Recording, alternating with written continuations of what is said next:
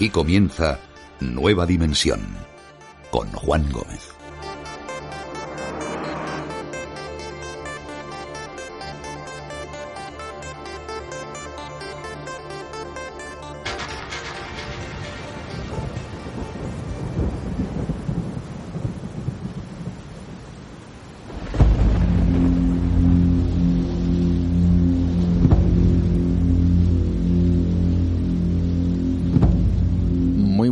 Amigos, ¿qué tal? ¿Cómo estáis? Iniciamos una aventura más mirando a través de esta ventana al misterio. Seguramente os acordáis, la semana pasada estuvimos hablando con Christian Puig de las famosas pinturas rupestres de Tassili. El significado de esas pinturas son esquivas y desde luego todo está abierto a la especulación. Pero como sabéis, existen unas pinturas mucho más cercanas, al menos a nosotros en España, y que tienen el mismo mayor o igual misterio, no lo sé.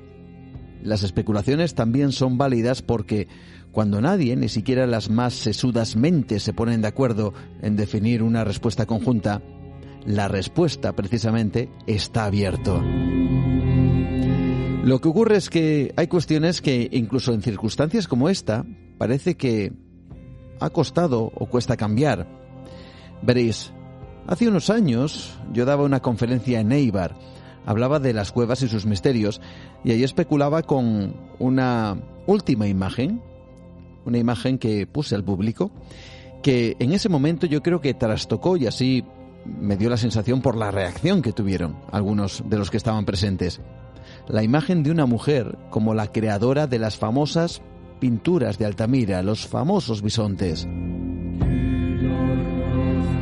Y fue una imagen que algunos yo creo que no se esperaban, quizá porque se había dado por supuesto que había sido un hombre.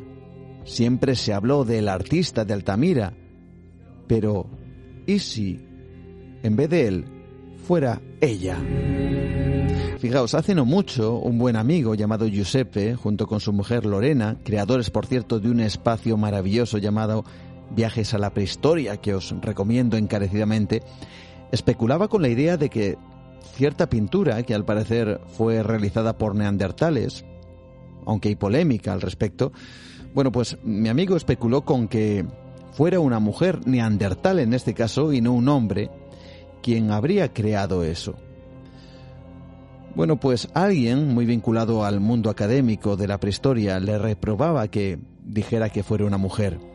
A lo que mi buen amigo pues respondió a este académico que si no fue una mujer, demostrara que había sido entonces un hombre.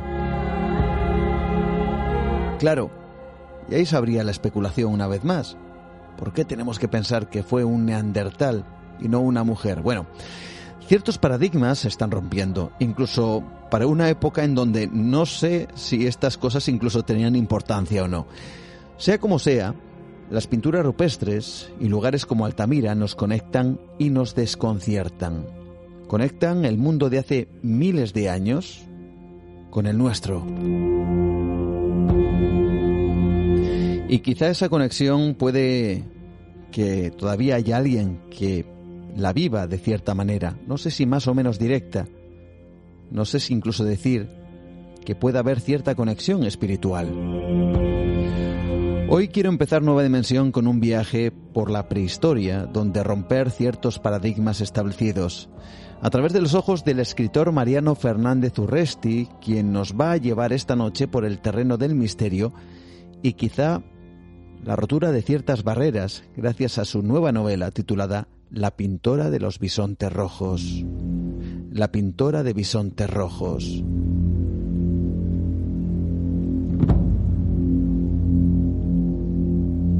Pero hay más, porque después llegarán los enigmas de un lugar, de un país, del que además se habla muy poco en el mundo del misterio. Viajaremos hasta Australia. La cantidad de enigmas, los lugares, las historias que tiene son dignas de los expedientes de nuestra compañera Rocío Gandarillas que regresa a Nueva Dimensión. Veréis qué lugares y qué historias nos aguardan. Estos son algunos de los temas de esta noche, así que si os parece, vamos ahora en busca del primero de ellos, de esas pinturas, su artista y los enigmas de Altamira. Comenzamos.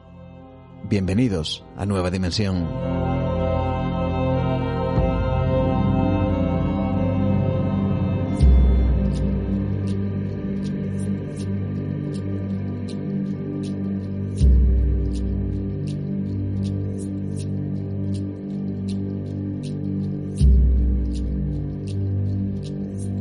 Decía José Antonio Laseras, el que fuera arqueólogo conservador y director del Museo Nacional y Centro de Investigación de Altamira, que las pinturas rupestres son el legado fósil del pensamiento de nuestros ancestros. Desgraciadamente, José Antonio murió en el año 2016 sin poder averiguar qué se esconde y cuál es el significado de esas pinturas que tanto le fascinaban. Y es que el enigma de esas pinturas rupestres permanece prácticamente inalterable desde hace miles de años. Pero lo que sí podemos asegurar respecto a ellas es que quién o quienes las crearon querían eh, plasmar ciertos pensamientos o inquietudes y que estos quedaran más allá de su propia mente. Hay algo que parece claro, Creemos que quienes pintaron ciertas representaciones eran diferentes a nosotros, pero lo curioso es que nuestra mente es capaz de conectar con la de quien dibujó, por ejemplo, los bisontes de Altamira, porque a pesar de la distancia en cuanto al tiempo, miles de años, podemos reconocer que son. ¿Y si esa conexión se hiciera aún más tangible de lo que imaginamos? Esa es parte de la propuesta que Mariano Fernández Urresti hace en su nueva novela la pintora de bisontes rojos, de Editorial Almuzara. Dos mujeres separadas por miles de años, pero conectadas a través de las pinturas rupestres. Uno de los grandes enigmas de la historia del hombre. Y está con nosotros esta noche precisamente su autor, Mariano Fernández Urresti. ¿Qué tal amigo? Bienvenido, ¿cómo estás? Hola Juan, encantado de estar aquí. Muchísimas gracias por invitarme. Por supuesto, para nosotros, y ya sabes, para mí de manera especial y personal siempre es un placer. Y además, sobre todo teniendo en cuenta que vamos a hablar de un tema que tú conoces, eh, que a mí me apasiona, las pinturas, las cuevas, ese arte rupestre que es todo un auténtico enigma. No sabemos nada, es lo, es lo único casi que sabemos, que no sabemos nada de ellas, ¿no? Pues sí, yo pienso que es uno de los mayores enigmas de la historia de la humanidad. A mí que me gusta escribir sobre la trastienda de la historia, tanto en ensayo como en novela, no me había mm, detenido aún en este que considero, como te digo, uno de los mayores enigmas de la historia de la humanidad por resolver, porque ha habido otros que, bueno, más o menos se han podido resolver, pero este en concreto no solo mm, no se ha resuelto, sino que me temo que me temo, o tal vez me alegro, no estoy muy seguro mm. de que no vamos a resolverlo probablemente nunca porque va a ser muy difícil encontrar una piedra de roseta que nos permita saber qué quisieron primero decirse entre ellos, los habitantes de, de, aquella época tan lejana en el tiempo, y si es que quisieron decirnos algo a nosotros. Luego vamos a bueno, descubrir esa conexión que tienen precisamente las protagonistas de este trabajo, pero casi lo llevo al, terreno actual. ¿Estamos tan alejados, como muchos piensan, de la mente de quienes realizaron esas pinturas? Bueno, em, citabas en la presentación a José Antonio Laseras cuando me entrevisté por vez primera con él hace ocho años, cuando comencé a trabajar en este proyecto. Él me insistía en que no hay ninguna diferencia ni física ni neurológica entre un hombre que viviera hace 16.000 años en, en el país de Altamira y nosotros. Eh, de manera que en ese sentido no habría diferencias. Pero eh, no es menos cierto que la vida en aquella época, en aquel contexto, probablemente eh, la simbiosis que había entre el hombre y la tierra, entre el hombre y los animales, probablemente les tuvieran, les, les concediera la posibilidad de ver cosas que hoy nosotros no vemos, de sentir cosas que nosotros no sentimos porque no tenemos esa misma comunión con la tierra ni con los seres vivos que la pueblan. De manera que en lo físico no habría diferencias, en lo neurológico tampoco, pero es obvio que en lo cultural y por extensión, como te digo, en el sentimiento de pertenencia a la tierra, las cosas han cambiado mucho. Mm. Y existe esa conexión que realizas para introducirnos un poquito más en esta novela con dos personajes, Miren y Aya. ¿Quiénes son y por qué mantienen esa curiosa conexión? Bueno, La pintora de bisontes rojos es, para empezar, una novela. No he pretendido hacer un ensayo, yo no soy prehistoriador, ni lo pretendo, mm. ni me quiero meter en un terreno que eh, desconozco más allá del único año que en la carrera de historia eh, tuve que, en fin, cursar en, en, el ámbito de la prehistoria, mm. porque yo me especialicé en historia contemporánea en mi carrera. Pero Conté con el apoyo para la documentación de José Antonio Laseras primero y de Pilar Fatás, la actual directora de Altamira después, para construir, insisto, una novela. Una novela que es una historia de aventuras, es una historia de amor también, es una historia de asesinatos, es una historia de misterio, por supuesto. Mm y es la relación, como tú bien decías antes, en que se establece en mi imaginación, y así lo traslado al libro, entre dos mujeres. Una que vivió hace 16.000 años, una chamán, Aya, y una mujer casi de nuestros días, porque la historia del presente se desarrolla en, a finales del pasado siglo, cuando se está realizando la neocueva, cuando se va a pintar la neocueva. Y Miren, la otra protagonista, forma parte del equipo también en mi imaginación, del equipo que eh, pintó la neocueva, que estuvo liderado por Matilde, Matilde Musquiz y por su marido Pedro Sauras. Es cierto que tuvieron unas ayudantes y yo me invento una más. Durante el proceso de pintura, tanto de, del paleolítico con Aya como del casi presente con Miren, se produce esa conexión mágica que solo se puede entender gracias a la capacidad de los chamanes para volar en el tiempo. Y hablando de volar en el tiempo, ocho años tardaste en realizar esta novela. ¿Cómo fue ese primer encuentro con José Antonio Laseras? Porque a mí me consta que ibas, yo no voy a decir eso de aterrorizado, pero sí ibas muy nervioso porque ibas a proponerle algo, algo que, bueno, en esa época en concreto se rompía, ¿no? Rompía ciertos cánones. Claro, a ver, para empezar yo a José Antonio Laseras le, le conocía, pero no había hablado de un modo íntimo en el sentido de tú a tú porque bueno, yo vivo en Santillana del Mar y yo he tenido la oportunidad, tuve la oportunidad en su día de, disfrutar de una noche de, los museos que se nos eh, se nos invita a los, a los vecinos del municipio de Santillana del Mar pues a, visitar la neocueva eh, por la noche yo tuve la oportunidad de hacerlo alumbrado con antorchas y guiado por el propio José Antonio Laseras, de manera que aquel hombre a mí me merecía un respeto mayúsculo. Eh, me merecía también un respeto mm, enorme las propias pinturas rupestres, los polícromos de Altamira, porque los visité de, pequeño, en una primera ocasión en una excursión escolar, más tarde ya siendo pues eh, adulto tuve la oportunidad de volver a estar en la cueva original, de manera que todo aquello a mí me, generaba pues eh, en fin mucho respeto. Mm. Y cuando subí a hablar con José Antonio al museo y le expuse mi proyecto, pues sí, es cierto, no te diré nerviosismo, pero, pero hombre, pues sí una cierta inseguridad, porque como te decía, no era un tema que yo dominase. Y mi idea, por otra parte, la idea de que quería reivindicar la posibilidad de que las mujeres hubieran tenido un rol diferente en la prehistoria, pues no estaba muy seguro de cómo podía ser acogida por parte del responsable del museo. Y para mi sorpresa, bueno, para empezar, yo sabía que era un hombre afable, que era un hombre entrañable, pero además resultó que, encontró bien plausible esta posibilidad. Y de hecho ahora hay, también había entonces una mm. corriente de investigación dentro de la prehistoria, Past Woman, que lideran arqueólogas, prehistoriadoras, pero también hombres que proponen, que proponían algo que yo desconocía en aquel momento y que por una bendita casualidad, pues resulta que es lo mismo que ellos dicen, que la mujer bien pudo haber sido también chamán, bien pudo haber sido también autora de pinturas rupestres. Y ocho años después, tristemente, José Antonio fallece, pero te vuelves a entrevistar en esta ocasión con Pilar Fatás.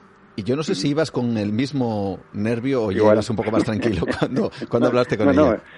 peor, porque habían pasado ocho años, porque en, en, aquel tránsito, como has dicho, pues lamentablemente José Antonio Laseras falleció en un accidente de tráfico. Yo tenía había explicado aquel proyecto a, una persona y ahora tenía que volver a reexplicarlo a, a, otra, pero además con la novela terminada, porque, bueno, pues durante, inicialmente en el confinamiento, pero durante el año siguiente, pues estuve trabajando en esa historia hasta finalizarla y cuando me acerqué a, a saludar a Pilar, a contarle mi idea, la, novela estaba, estaba hecha y además iba con, con otra idea todavía añadida y era que la leyesen, que leyera el enorme manuscrito mm. para que me lo corrigiera si tenía esa bondad y, y lo hizo y bueno pues para mi sorpresa apenas modificó alguna cosa de, de los capítulos dedicados al paleolítico.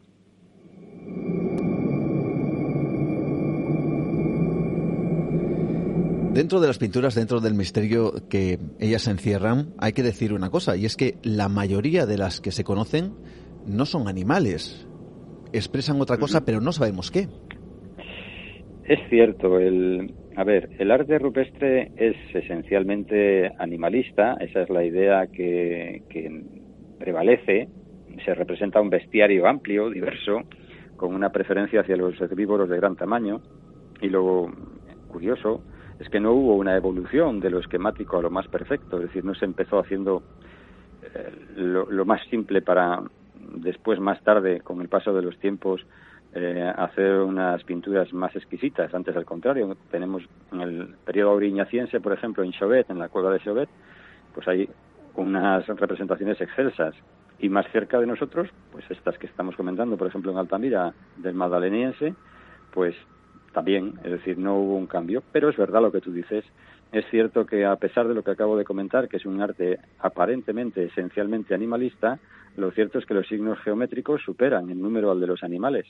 Eh, y su importancia simbólica, su significado para el hombre paleolítico debió ser muy importante porque hay muchos y sin embargo desconocemos por completo qué significan esos tectiformes, los claviformes, las rayas, los puntos, las parrillas, no tenemos ni idea. Tampoco hay cielos, tampoco hay montañas, tampoco hay aves. Eso, la ausencia, no la presencia, sino la ausencia de este tipo de representaciones, ¿qué nos pueden indicar, Mariano? Bueno, mira, pues ha habido multitud de propuestas a lo largo de, más de un siglo de estudios prehistóricos sobre qué mm, podían significar las pinturas, por qué se, se desarrolló esta, esta modalidad de arte tan extraordinario, tan sobrecogedor, porque cuando uno lo contempla en, una de las cuevas originales, la verdad que se, se estremece, se estremece el, espectador. Se habló de, eh, de tótems, que cada cueva representaba un tótem en concreto, pero es obvio que ahí se representan mucho más que un único animal. Se habló de, eh, pues del arte por el arte, la, decoración simplemente de las, de las cuevas, lo cual decae porque, bueno, si uno observa con atención, muchas de, los, de las pinturas están en zonas eh, muy poco accesibles. Si quisieran decorar la cueva, decorarían allí donde estaba el lugar de habitación. Eh, la magia simpatética o simpática, es decir, representar aquel animal que después pretendes cazar, porque de esa manera actúas sobre él y lo dominas de alguna manera, pero bueno, eso nos invitaría a pensar que, por ejemplo, en Altamira encontraríamos gran número de huesos de bisonte en las excavaciones porque habría sido el animal más cazado y, sin embargo, no es así. Por eso yo al final fui a parar a la idea de que, defienden historiadores, prehistoriadores como Jean Clotés, por ejemplo, del chamanismo. Y yo creo que esos eh, trances hipnóticos a los que van a parar los chamanes por el consumo de sustancias alucinógenas, por una exposición eh, excesiva y, voluntaria al silencio, a la soledad, por eh, danzas también hipnóticas, repetitivas, por el, el, uso de determinados instrumentos, los tambores de piel, por ejemplo, todo eso les, les conducía a un estado alterado de conciencia donde advertían ese tipo de representaciones y donde la presencia de los animales mm, pues parece invitarnos a imaginar eso, un mundo onírico, donde como tú bien decías, pues no parece haber un paisaje sobre el cual apoyen sus pezuñas, ni siquiera una línea que represente el suelo. Eh, a veces la, un mamut puede ser más pequeño que un caballo o mm, dos caballos, sin embargo, al lado pueden ser uno muy grande, otro muy pequeño, no hay una proporción, no hay una perspectiva clara, es como si todo estuviese flotando eso, en un magma irreal que podría ser el derivado de esos viajes eh, chamánicos a, mundos a mundos que están cerca de nosotros, a los que ellos viajaban con frecuencia.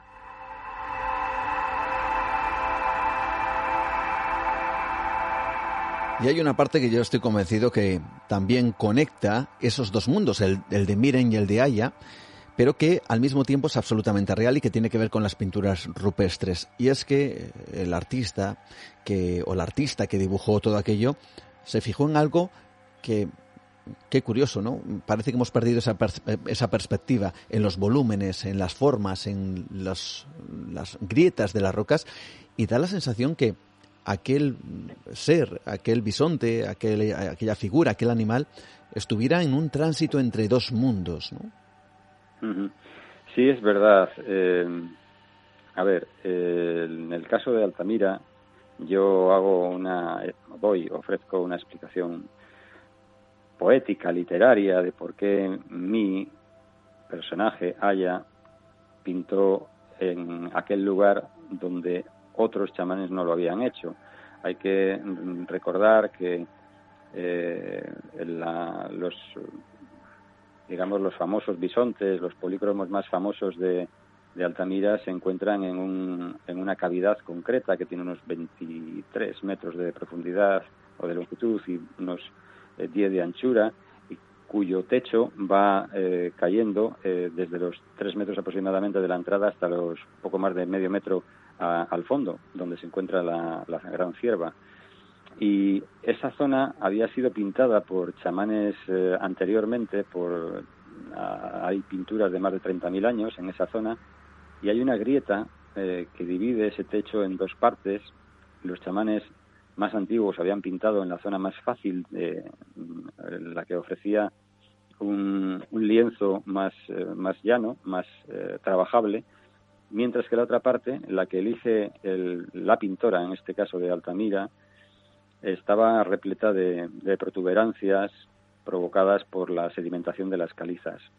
Y lo que otros habían desestimado, el pintor, la pintora en este caso de Bisontes Rojos, lo incorpora a su obra ¿Cómo? Pues esos bultos se convierten en la musculatura de los bisontes, en la incipiente preñez de la, de la cierva, y esto nos invita a, afirmar, yo así lo hago, eh, que la contemplación de esos bisontes es probablemente una de las experiencias más preciosas que puede tener un ser humano que tenga una mínima sensibilidad artística. Creo que estamos ante una manifestación eh, pictórica tan exuberante, tan extraordinaria, teniendo en cuenta en la época en la que se hizo y en las condiciones en que debió trabajar aquella artista, eh, porque al principio, a la entrada de esa cavidad, pudo hacer su trabajo de pie, más tarde tuvo que hacerlo de rodillas y finalmente prácticamente tumbada en el suelo al fondo de esa cavidad.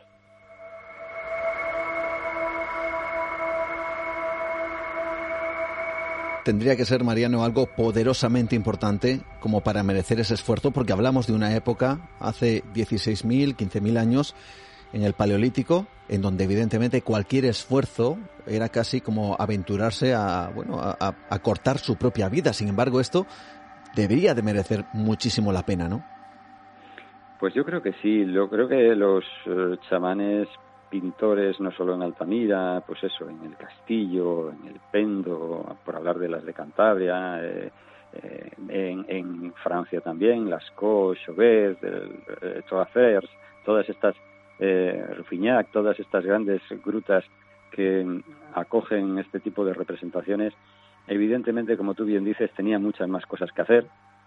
Para empezar, la vida, la calidad de vida era muy buena, pero era difícil. La eh, esperanza de vida mm, no se superó hasta muchos siglos después, pero era difícil porque había que hacer muchísimas cosas, eh, cazar obviamente, recolectar, pero además había que trabajar ya en la época que estamos hablando de Altamira, no solo la piedra, sino también el hueso y además hacerlo con una exquisitez que ya quisiéramos nosotros ser capaces de emular, ser capaces de conseguir eh, las agujas tan maravillosas que conseguía aquella gente extrayéndolas de, un hueso y trabajándolas después.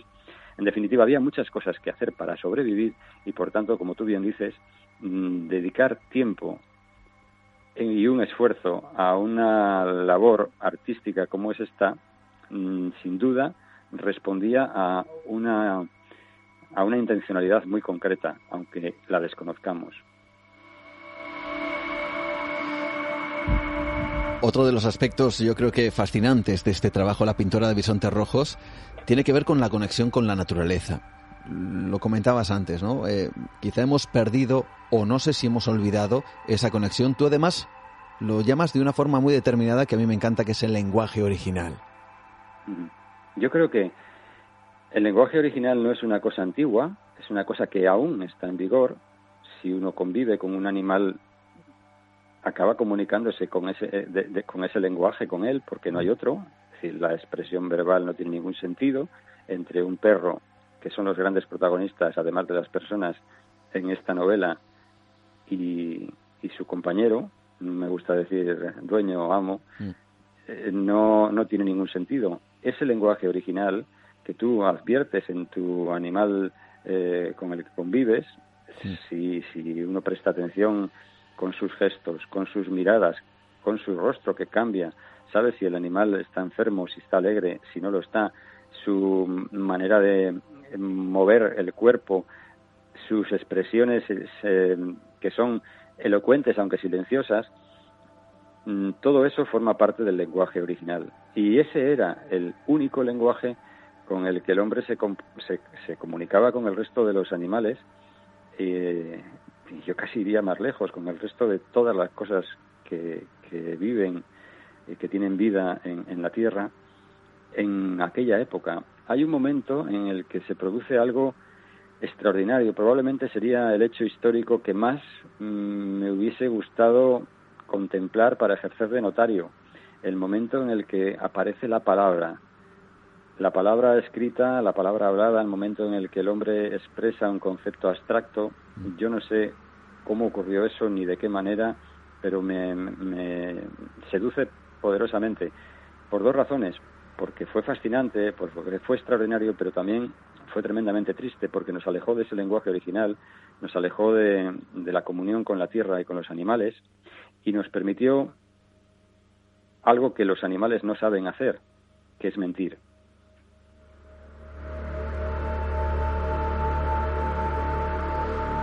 Y hay precisamente tres animales que tienen mucho de verdad porque existen, yo voy a decir que existen todavía, que son Duende, Gandalf y Benji, protagonistas, como dices, de este trabajo. Cuéntanos, aunque sea a grandes rasgos, eh, cuál es su papel dentro de esta novela. Bueno, pues es un papel estelar. Para empezar, dedico la novela a mis tres perros, a mis tres amigos, de cuatro patas con los que he convivido durante todos estos años. Se la dedico a ellos y se la dedico también a las mujeres pintoras que han sido olvidadas a lo largo de la historia. Juegan un papel importante tanto en el pasado, en el Paleolítico, donde también haya va a convivir con, con algunas de las primeras especies de, animales de este tipo, con los perros, y con Miren especialmente, porque Miren la chica del presente, además de ser una estudiante de Bellas Artes que ha terminado su carrera, que es pintora, también es una handler en el argot eh, del mundo canino. Bueno, pues son aquellas personas que se dedican a adiestrar y a presentar en el ring en competiciones, eh, en exposiciones internacionales y nacionales de, belleza canina a los, a los perros. Eh, juega un papel importante porque, y sobre todo y al final incluso, eh, el lenguaje original será decisivo para, para saber cuál es el, el destino último de las cuevas de, Altamira, pero no diré nada más al respecto. Y miren, pues eh, vive muchas situaciones que son las que yo he vivido, mm. Pues en muchas oportunidades, en ocasiones con Gandalf y con Benji hablando en el lenguaje original y sobre todo y especialmente en los rines de belleza de, muchos lugares, de España, de Portugal, de Gibraltar, con duende, porque yo también hice a nivel de aficionado esa, esa actividad y bueno, pues duende fue campeón de belleza de, España, de Portugal, de Gibraltar. Por tanto, mm, es una manera de, de contar cosas que yo viví, ¿no? Y que me hicieron tremendamente feliz.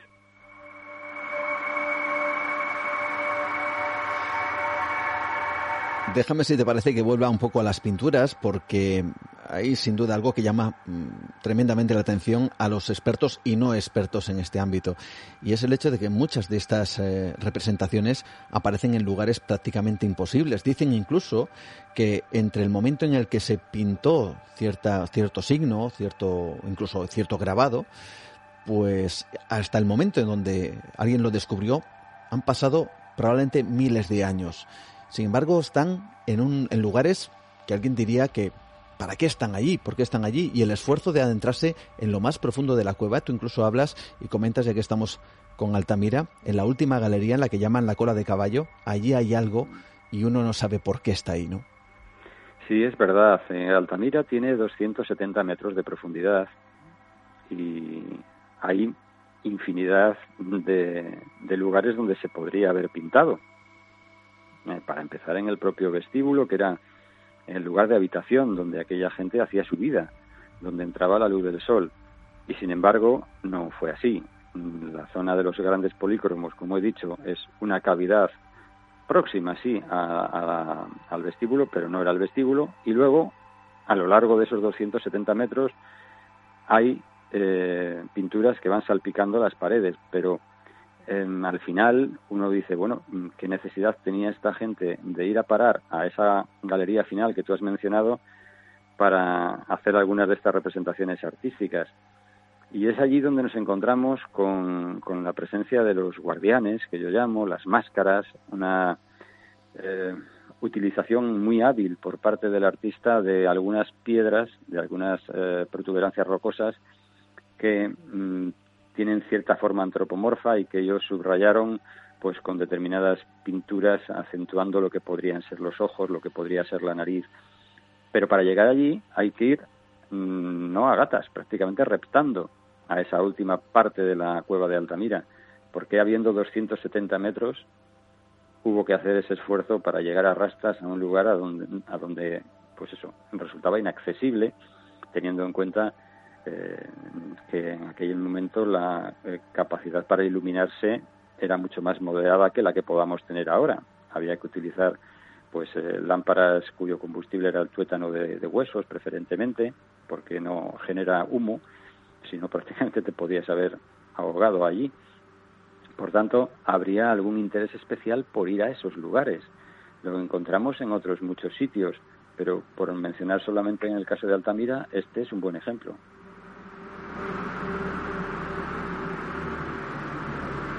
Hace poquito teníamos una conversación, ya lo cubrábamos, quizá esto eh, podría ser una suerte de prueba para aquellos eh, miembros del grupo que de alguna forma representaran algo especial dentro de lo que sería pues el contexto de esos mismos grupos.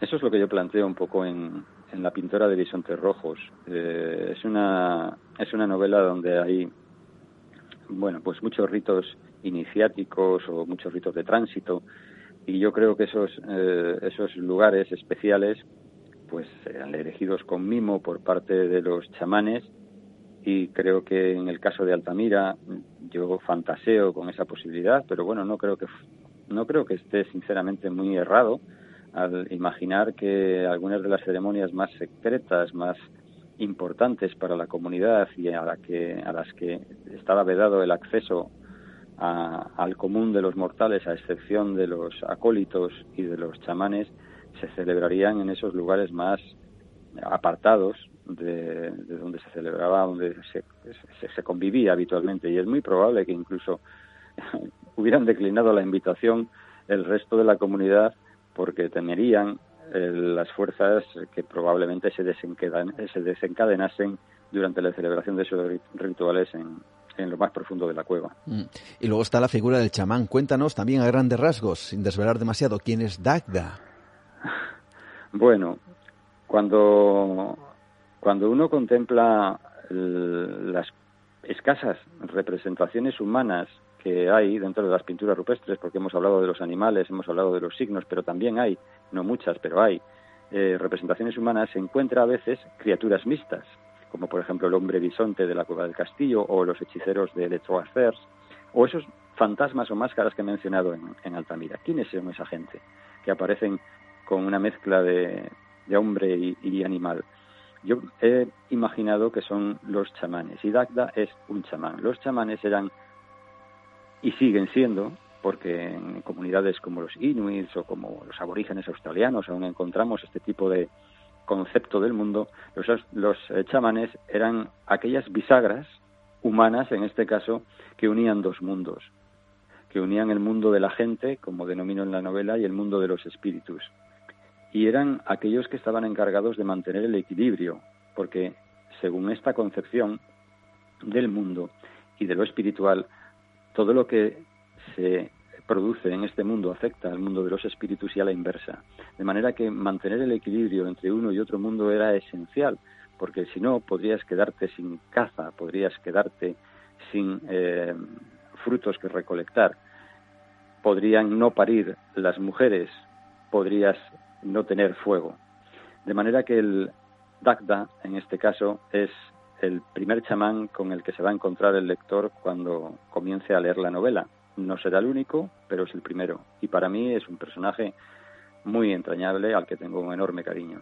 Mm, la pintora de Bisontes Rojos de Editorial Almuzara, una auténtica apuesta del editorial para este año en donde nos encontramos con todos estos personajes que de alguna forma han tenido eh, su, su plasmación, yo no sé si decirlo, eh, de manera eh, visual. A ver si me explico. te lo voy a poner más fácil.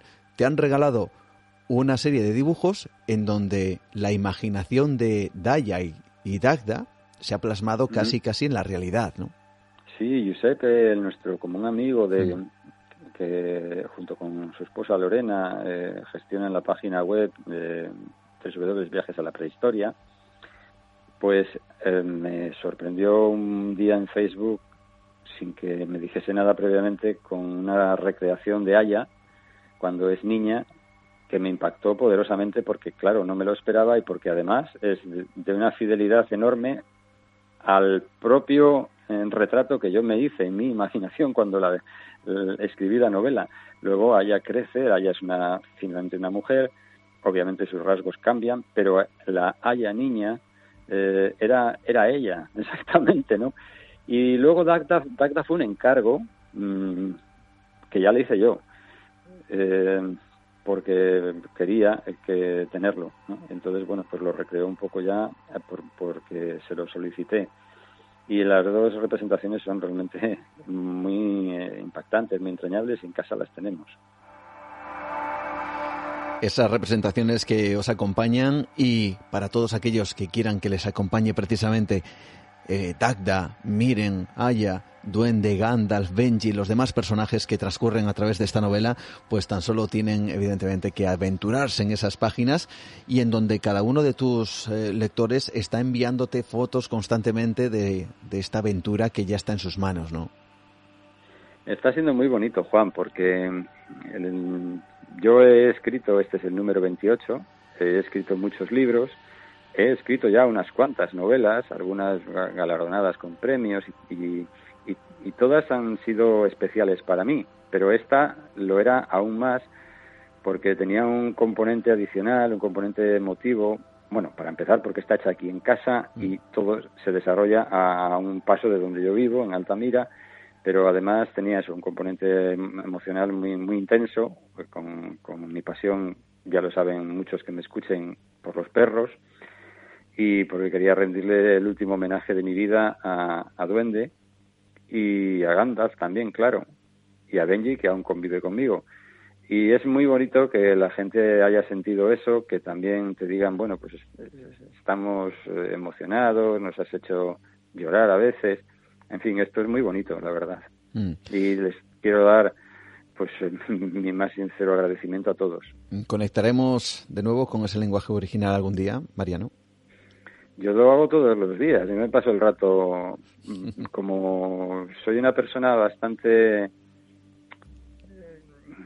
solitaria y, que tienen los perros a sus mejores amigos, casi diría, pues me paso mucho rato hablando con ellos de ese modo. De, otra manera, no tendríamos forma de comunicarnos. Ellos no van a leer mis libros y si yo les lanzo un discurso no lo van a entender y además hacen bien en no entenderlo porque generalmente eh, emitimos muchos sonidos, pero decimos muy pocas cosas. Mariano Fernández Urresti, amigo, gracias por estar esta noche con nosotros y por traernos la pintora de bisontes rojos y todos los misterios que evidentemente también rodean a la vida de Ayan, Miren, Dagda y como decía antes a todos sus personajes, incluidos esos tres angelitos con patas, con cuatro patas, Duende, Gandalf y Benji. De verdad, muchísimas gracias Mariano una vez más por estar con nosotros. Muchísimas gracias Juan, un fuerte abrazo.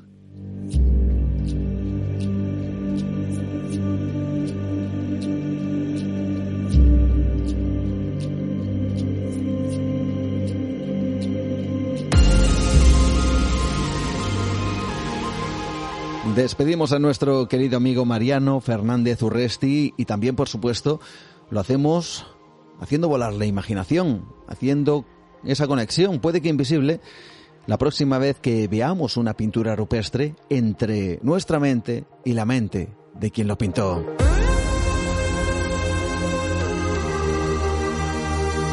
Nosotros seguimos adelante, todavía nos queda mucho espacio, mucho programa, mucho tiempo para disfrutar de esta ventana al misterio. Con todos vosotros, con esta gran familia dimensionaria que, una vez más, os unís a través de nuestro podcast en ivox.com, pero también recordad que nos podéis escuchar en iTunes y en Spotify o en Google Podcast y también en otras plataformas. Recordad nuestras vías de contacto en Facebook, Nueva Dimensión o mi perfil Juan Gómez Ruiz, Twitter, arroba Nueva de Radio, Instagram Nueva Dimensión Radio, nuestro email nueva de radio arroba gmail.com. Disfrutando, por supuesto, de esta noche y haciéndolo de la mejor manera posible, con buenos invitados, con temas apasionantes, con el mundo que tanto nos gusta y que tiene esa palabra en mayúsculas llamada misterio.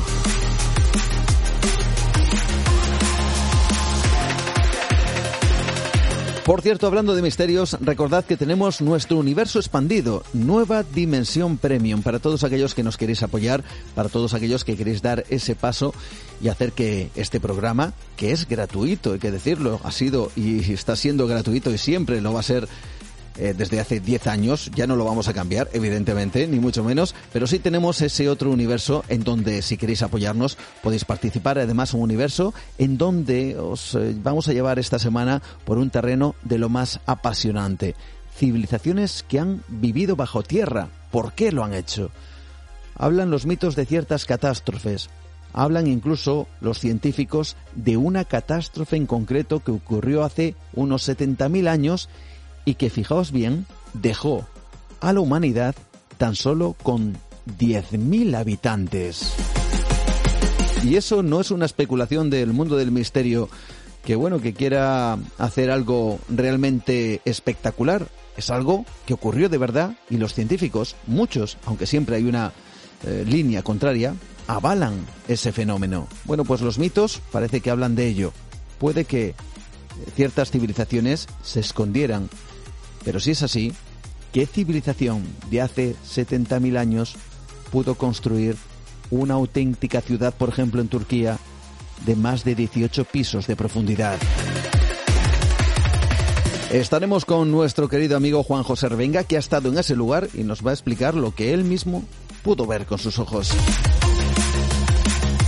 Y ahora sí, seguimos adelante porque los misterios nos acompañan y lo hacen además viajando a un lugar yo creo que absolutamente desconocido, al menos en el mundo del misterio parece que esto es una constante y es hablar de ciertas cosas y de ciertos lugares que desde luego, eh, bueno, pues muchas veces son recurrentes, pero hay países que tienen enigmas en su propio ADN y ese enigma está incluido precisamente en historias, en lugares, en enclaves, en paisaje, incluso yo diría que escenarios de lo más bucólicos, pero que contienen sus leyendas. Así que vamos a viajar, como se suele decir, a las antípodas de donde nos encontramos, al menos aquí en España. Puede que alguno de los oyentes de esta gran familia de misionaria nos esté escuchando desde Australia. Nos pasa de vez en cuando en Islandia, en Suiza, en, Sudamérica, en Estados Unidos, en buena parte de Europa, por supuesto en España, evidentemente. Puede que alguno de vosotros lo esté escuchando desde Australia y puede que incluso no conozca ciertos enclaves llenos de misterio que están en ese país. Y como no se habla de manera habitual, precisamente, de Australia y de sus misterios, ¿qué os parece si vamos tras ellos con los expedientes de nuestra compañera Rocío Gandarillas. No os lo perdáis porque vamos a descubrir cosas de lo más interesantes. Ya veréis, estad atentos.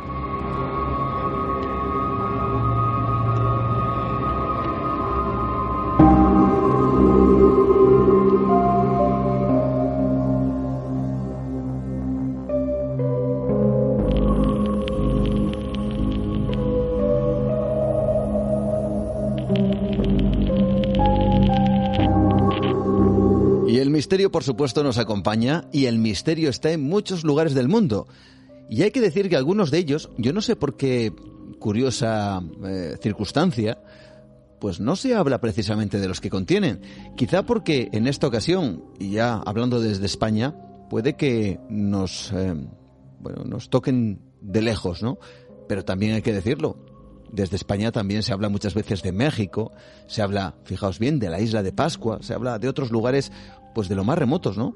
Y sin embargo, hay incluso continentes enteros prácticamente, como es Oceanía, y en esta ocasión su principal y absoluto protagonista como es de ese continente Australia, nos encontramos que allí, desde luego, hay muchísimos misterios, pero no sé por qué, parece que no se habla de ello. Bueno, pues, ¿qué os parece si hacemos ese viaje? Nos vamos hasta Australia con nuestra compañera Rocío Gandarillas y sus expedientes. Cómo nos gusta conocer cosas nuevas, cómo nos gusta descubrir lugares y cómo nos gusta encontrarnos con historias que en algunas ocasiones puede que nos pongan los pelos de punta. Si quien los cuenta es Rocío Andarillas. ¿Qué tal? Muy buenas. Una vez más, bienvenida a Nueva Dimensión. ¿Cómo estás? Hola, muy buenas noches, Juan. ¿Qué tal? Vamos en busca de un lugar, y yo lo decía antes, no se habla muchas veces de Australia, nada más y nada menos, y más aún si tenemos en cuenta que vamos a hablar de misterios, ¿verdad? Así es, y además es que es uno de los puntos más increíbles del mundo. Su especial orografía llena de desiertos y lugares selváticos y su aislamiento permitieron que sus primeros exploradores europeos se toparan con cosas que no habían visto jamás. Con el tiempo, diferentes lugares de Australia han sido marcados por historias que muchos califican de sobrenaturales. Cárceles, ríos, montañas o edificios que con el tiempo han sido llamados los lugares malditos. Y vamos con algunas de esas historias. Vamos con algunos de estos lugares malditos. Y fijaos bien, porque lo acaba de comentar nuestra compañera, los primeros europeos que llegaron a Australia se encontraron con, muchas cosas tremendamente extrañas. Y también, curiosamente bellas, que finalmente tienen una historia, vamos a decir que marcada, yo no sé si decir en lo maldito, pero desde luego en esas leyendas que a nosotros tanto nos gustan. Y que viene desde muy antiguo. Tres vamos a decir, formaciones rocosas que se llaman las tres hermanas, que tiene su misterio, ¿verdad? Cuenta la leyenda aborigen que Meni, Winlap y Gunedu, tres hermanas realmente hermosas, un día se enamoraron de tres hermanos de una tribu diferente. La ley tribal prohibía tajantemente que miembros de tribus diferentes pudieran estar juntos, pero esto pareció no importar a los tres atrevidos hermanos. Sin dudarlo, se dispusieron a secuestrar a las chicas, alejándolas de su tribu para poder estar juntos. Sin embargo, esto desencadenó una gran batalla. Un anciano del lugar, para proteger a las tres hermanas durante el conflicto, las hechizó y las convirtió en piedras. El problema fue, y ya le vale al bien intencionado señor, mm. que el anciano cayó en el campo de batalla y siendo él el único capaz de revertir el hechizo, las tres hermanas permanecieron bajo el encantamiento para el resto de la eternidad, para seguir ahora, a día de hoy, deslumbrando a la gente con su belleza. El problema, como ya te habrás podido imaginar, es que su belleza y esta historia atraen demasiada gente hasta este punto emblemático de las Blue Mountains de Sydney. Si sigues el Google Maps o las guías de turismo hacia las Tres Hermanas, inevitablemente te guiarán hasta el punto turístico principal desde el que se pueden contemplar esas vistas. El problema es que, como a ti, también lleva a decenas de autobuses con turistas de todo el mundo. No solo tendrás un problema al buscar hueco para aparcar, sino incluso para encontrar un buen lugar desde donde hacer una foto en la que no aparezca un turista japonés sonriendo dentro del encuadre. Bueno, cosas que son evidentemente y que llevan al terreno de la leyenda y que al mismo tiempo hacen que la gente los turistas, quienes eh, participan de estos lugares increíbles, pues tengan esa enorme curiosidad y por supuesto con las ganas de hacer esa foto. En esta ocasión, la foto a esas tres hermanas que dicen que aún permanecen con ese hábito de piedra. Vamos con más historias. Esta noche viajamos por los terrenos más extraordinarios de la mitología y también de las historias, hay que decir, tenebrosas de Australia. En esta ocasión vamos a quedarnos con una casa, la casa de Montecristo, y con su leyenda. Este elegante edificio es uno de los más nuevos de esta lista, aunque probablemente es el edificio más embrujado de Australia debido a una serie de hechos ocurridos entre 1885, el año de su construcción, y 1948, cuando los Crowley, la familia que lo había comprado, se mudó los miembros de la familia y de su personal vivieron una serie de accidentes truculentos y trágicos, comenzando con la muerte de uno de los niños, que aparentemente cayó por las escaleras impulsado por fuerzas desconocidas. Mm. Una de las criadas de la familia parece que también cayó o se tiró desde el balcón cuando estaba embarazada. El encargado del establo murió en un incendio horrible y un jardinero murió asesinado a manos de un psicópata inspirado en la película Psicosis. Después de que los Crowley se mudaran, la propiedad quedó en manos de unos cuidadores, pero tampoco pudieron escapar de la maldición de la casa. Al hijo de uno de ellos lo hallaron encadenado en una de las casas de los trabajadores junto al cuerpo de su madre muerta. Resultó que había estado allí durante 40 años.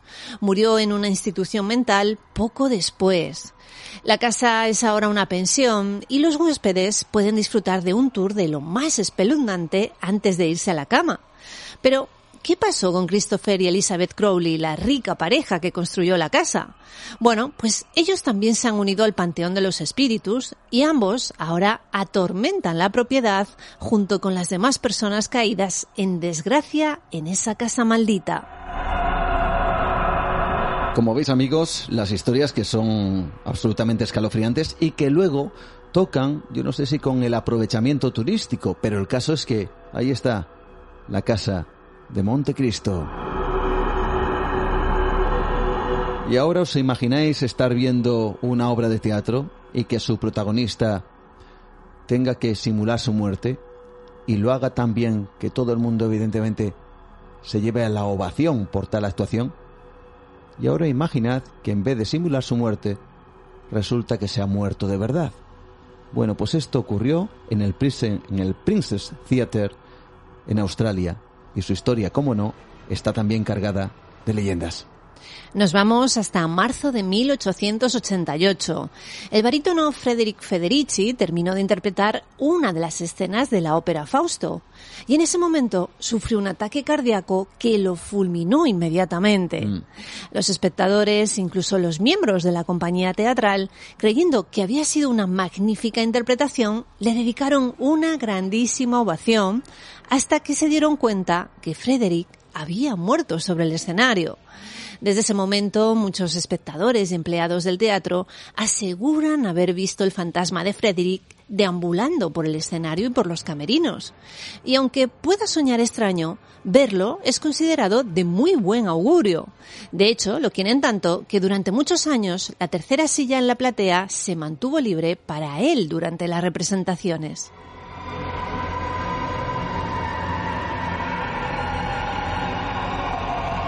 Hemos visto en muchas ocasiones, eh, bueno, documentales o programas de investigación en donde Australia, hay que tener muy en cuenta una cosa, es un lugar extraordinario con una particular fauna, con una particular flora y todo aquello que llega desde el exterior pues lógicamente tiene que estar muy medido porque se han dado casos tremendos. Eh, un claro ejemplo es el hecho de que en Australia para alimentar de alguna forma, eh, bueno, pues que la fauna fuera todavía más diversa y diferente, se soltaron unos pocos conejos, estos acabaron reproduciéndose porque no tenían ningún tipo de depredador y bueno, representan a día de hoy un problema.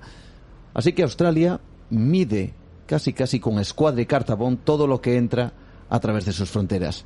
Y lo hace desde, desde hace mucho tiempo. Y ya no solo los animales o las cosas que puedan traer los pasajeros, que sean visibles en sus maletas, sino lo invisible, sino enfermedades, que pudieran acabar precisamente con los habitantes de ese lugar del mundo. Y para ello se construyó una estación, la estación de la cuarentena. Así es, Juan. Llamada la Manly Quarantine Station, fue usada para aislar a las personas que tenían o que habían sido expuestas a enfermedades infecciosas y mortales. Afecciones como la peste bubónica, la gripe española, viruela, tifus, fiebre amarilla o escarlatina fueron las habitantes de aquel lugar durante mucho tiempo. Durante los 150 años de funcionamiento de la estación, murieron más de 500 personas en sus instalaciones, razón por la cual se ha reportado todo tipo de actividad paranormal en este lugar. Algunas de las cosas que se cuentan. Allí dicen que se han visto personas empujadas por manos invisibles que no están allí. Algunas incluso han sido empujadas tan fuertemente que han caído al suelo. También se habla de ruidos y luces extrañas, de inexplicables olores a patatas y limón, mm. de bruscos cambios de temperatura, incluso del avistamiento de fantasmas por parte de los pacientes y empleados. De hecho, muchas personas afirman haber visto a una niña rubia con trenzas que se acerca a hablar con ellos e intenta tomarlos de la mano. Bueno, me acaba de sorprender, yo creo que a nuestros oyentes también, los olores a patatas y limón, qué curioso. No sé si eso tiene mucho de paranormal, pero en cualquier caso, quizás sean las particularidades, incluso en lo misterioso, de Australia. Y dicen que los australianos actuales no quieren mirar mucho en su árbol genealógico porque durante mucho tiempo eh, las ciudades se vistieron de aquellos criminales que fueron precisamente deportados allí, ¿no? Hace poco hablábamos de la historia de uno de ellos que acabó con la vida de sus compañeros cuando en Tasmania, en plena selva, poco a poco se fueron encontrando sin recursos y uno de ellos terminó comiéndose a su compañero después de que los demás también hubieran muerto. Dicen que las cárceles, como no podía ser de otra forma, en donde los ancestros, vamos a decirlo así, de los actuales australianos dieron con sus huesos, tienen historia y entre ellas está la cárcel de Bogo Road. Esta fue una de las prisiones más famosas de Australia, conocida por sus rudos internos y sus aún más rudos guardias. Mm. Allí estuvieron presos, por ejemplo, los responsables del incendio de una discoteca donde murieron 15 personas en 1973. Esta cárcel también era muy conocida por sus tremendos motines en la azotea, su mortal hacinamiento, sus múltiples ejecuciones y su bloque de celdas subterráneas conocido como The Black Hole, razón por la cual se explican todas las historias de fantasmas que se tejen alrededor de esta prisión. Se dice que muchos de los prisioneros ejecutados aquí tienen embrujado el lugar, así como el fantasma de uno de los guardias que aún puede ser escuchado deambulando por los pasillos de la cárcel haciendo sonar sus llaves. Entre ellos también estaría el espectro de un hombre llamado Ernest Austin, que fue condenado por la violación y asesinato de Ivy Mitchell, una niña de 12 años de edad. Este hombre fue colgado en la prisión de Bogo Road Goal, pero según lo que muchas personas afirman, se dice que el fantasma de Austin es uno de los muchos que rondan la prisión de Bogo Road.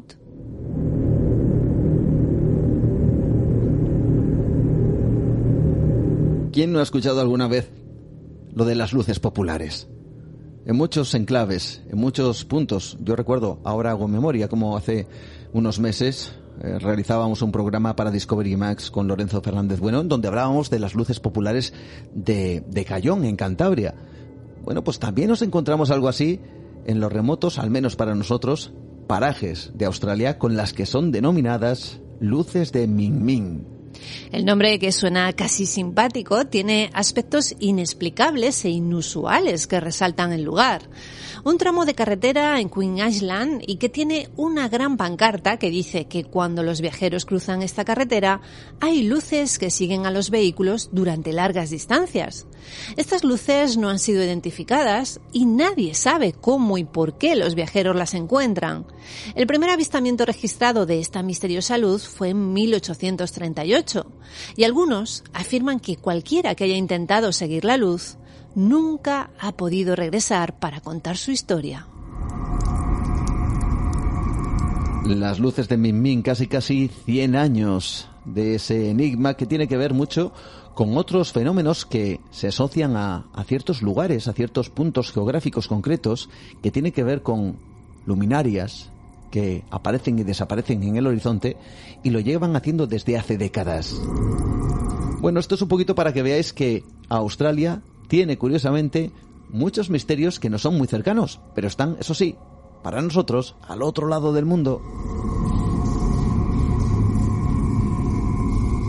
Y el ferrocarril, sin duda, protagonista también en ese lugar y sus historias, como la vía ferroviaria de Red Bank. Es más conocido como el túnel de fantasmas de Pitton. Este famoso túnel ferroviario es el hogar de gran cantidad de misteriosas actividades sobrenaturales que tienen lugar de vez en cuando. El túnel, ahora abandonado, se cerró en 1919 y según las leyendas y los locales del lugar, se afirma que el túnel está habitado por el espíritu de Emily Bollard. El espíritu de Emily Bollard. Bueno, vamos a descubrir quién es esta mujer, cuál es su historia. Se dice que en 1916 Emily murió cuando fue golpeada por un tren en el medio del túnel. Eso no es todo, porque el tren aparentemente arrastró el cadáver hasta la siguiente estación. A raíz de este acontecimiento no ha faltado quien ha asegurado que todo ese tramo de ferrocarril por donde fue arrastrado el cuerpo de Emily está maldito. Y por supuesto surgen historias que relacionan algunos hechos que no se han podido explicar con la supuesta presencia del fantasma de esta mujer que habría quedado atrapado en el lugar.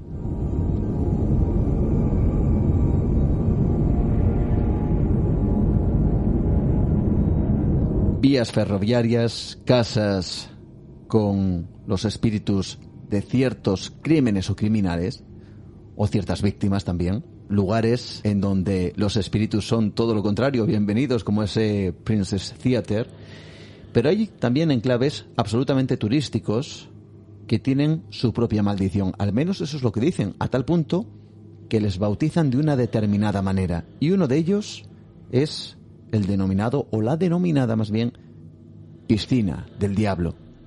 Bueno, como estamos repasando, es verdad que en Australia hay cientos de lugares maravillosos que se pueden visitar. Muchos de ellos son visitados por miles de turistas todos los años. Y uno de ellos es la llamada la piscina del diablo.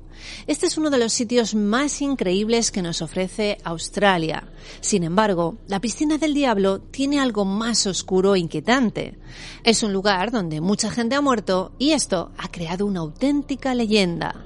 La mayoría de las personas que han muerto en la piscina del diablo son hombres jóvenes y el motivo es que son los más atrevidos a la hora de bañarse en esta piscina natural. Desde hace muchos años la gente local ha dicho que la piscina del diablo tiene una maldición, de la cual culpan a tantas muertes. Según algunas leyendas, en la zona habita el fantasma de una mujer joven que sigue buscando a su amante ahogado. Este sería el motivo por el que la mayoría de los fallecidos son hombres. Sin embargo, hay más teorías. Mm. Para empezar, las aguas son muy rápidas en ciertas zonas. Incluso los mejores nadadores tienen que tener cuidado. Muchos turistas precisamente han muerto porque las aguas les han sumergido y atrapado entre troncos y rocas. Y por otro lado, el agua está altamente oxigenada, por lo que es muy difícil salir a flote. Claro, esto de que el agua está altamente oxigenada, esto puede sonar un poco extraño. Bueno, eso significa que entra mucho aire porque los golpes de, de agua baten el aire, el aire entra también y genera muchas burbujas y todo el mundo sabe que lo que te hace nadar es el agua, no el aire. Nadie puede nadar en el aire, si no volaríamos, evidentemente. Solo podemos hacer algo similar si el entorno en donde nos movemos es, por ejemplo, el agua. Y cuando entra mucho aire por esos golpes, por esa batida de, de las caídas de agua, pues hace que evidentemente la gente no se pueda mantener tanto a flote ya que hay parte de aire, parte de agua que se mezcla en todo esto. Bueno, desde luego partimos de que la zona es realmente una maravilla de la naturaleza y que es muy difícil resistirse a un buen baño. Este es uno de los motivos por los que la gente se confía de esta parte de Australia. Desde los años 50 han muerto 17 personas ahogadas según las notas oficiales, pero muchos aseguran que han sido muchísimas más. Muchos periódicos locales antiguos hablan de un gran número de muertes que insólitamente no se han contabilizado en tiempos modernos. Las 17 víctimas se empezaron a contar en 1959, por lo que parece que debieron ser muchas más. Se han encontrado periódicos de los años 30 hablando de muertes en este sitio, algunas de ellas misteriosas, lo cual puede haber sido el motivo de que la antigua leyenda resurgiera.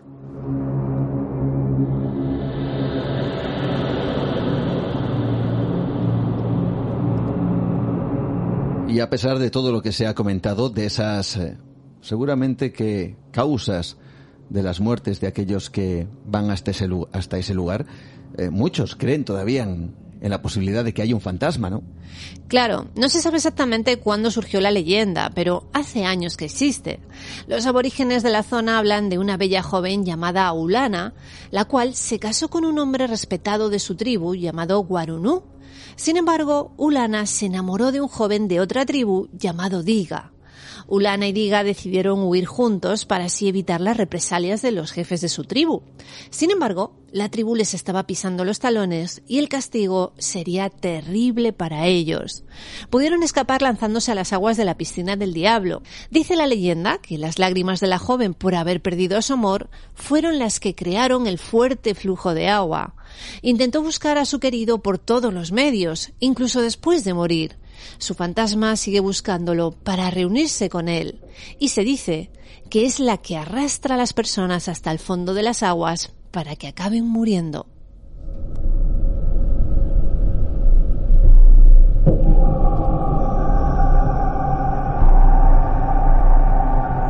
¿Ese fantasma permanece o no en ese lugar? Así es, muchos pensarán que no existen los fantasmas y las muertes solo se deben a la peligrosidad de las aguas. Sin embargo, hay otros muchos que aseguran que la piscina del diablo realmente está embrujada. Hay testigos que han dicho que han escuchado la voz de una joven llamando a alguien. Sin embargo, estaban solos y no había ninguna mujer a la vista. Otros incluso dicen haberla fotografiado bajo el agua. Algunas de las fotos solo muestran una cara borrosa y los expertos creen que son simples montajes. Sin embargo, se dice que ese es precisamente el método de cómo el fantasma de Ulana mata a sus víctimas, acercándose desde las profundidades de la piscina hasta la superficie para arrastrar a los jóvenes y acabar con su vida. Uno de los casos más polémicos fue cuando un joven dio una patada a una de las señales de peligro. Al momento resbaló y cayó a las aguas donde se ahogó. Se empezó a decir que había sido la maldición la que le había matado por ser un irrespetuoso. Pero la historia no acaba aquí. Al día siguiente, el padre del muchacho que había caído a las aguas fue hasta la piscina del diablo con la policía. Le explicaron cómo había sido el accidente de su hijo. El padre tomó algunas fotos del lugar y se marchó para preparar el entierro. Cuando reveló las fotografías algunos días después, en una de las fotos estaba la imagen de su hijo. ¿Era su fantasma que seguía en aquella zona? ¿Quién sabe?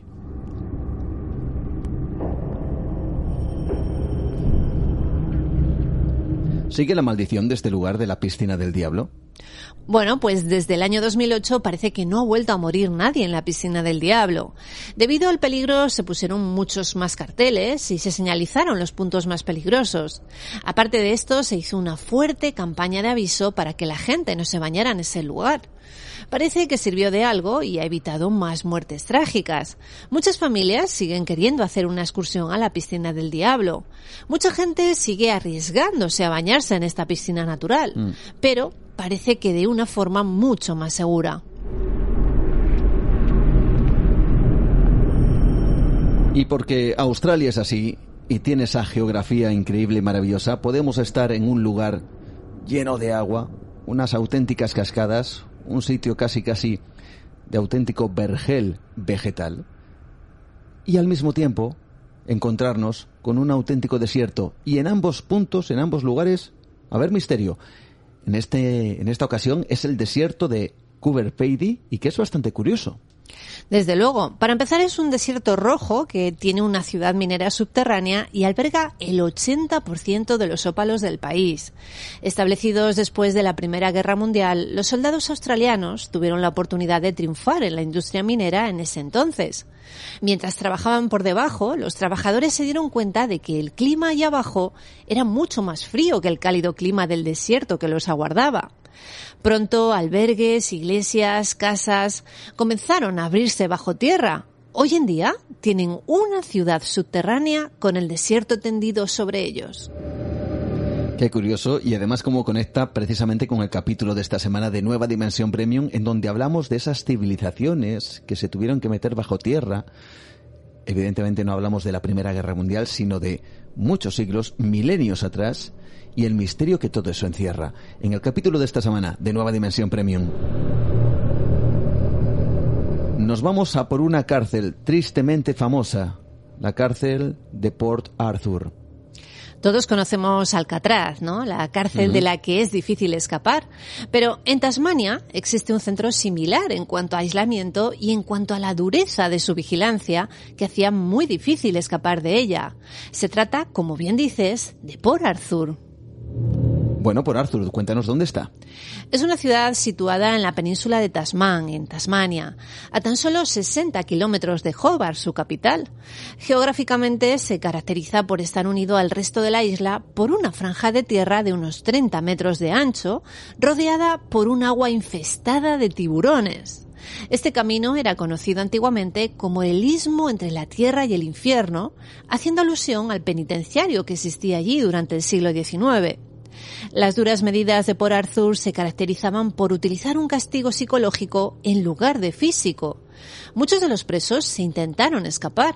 Entre ellos destaca la historia de Billy Hahn, quien intentó escaparse de una peculiar forma, disfrazándose de canguro. Caray. Una gran idea que hubiese resultado a no ser por la afición de los guardias de cazar canguros, de modo que empezaron a disparar al animalito, no teniendo el preso más remedio que rendirse.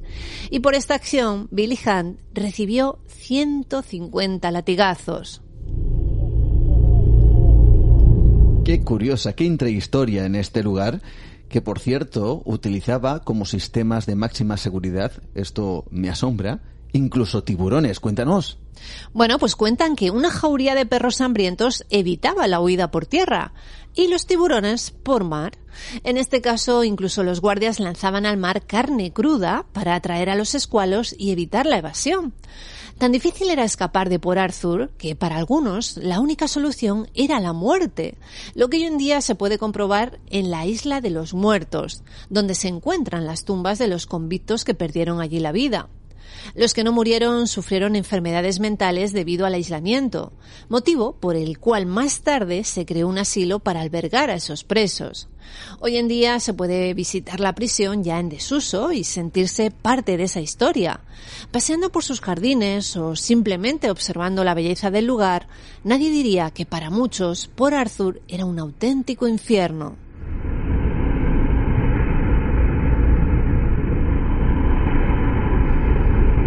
Y desgraciadamente, no sé si alguno de vosotros eh, lo recordáis, porque hablamos de más de 25 años, de una tragedia y de una masacre que yo creo que ya se ha olvidado.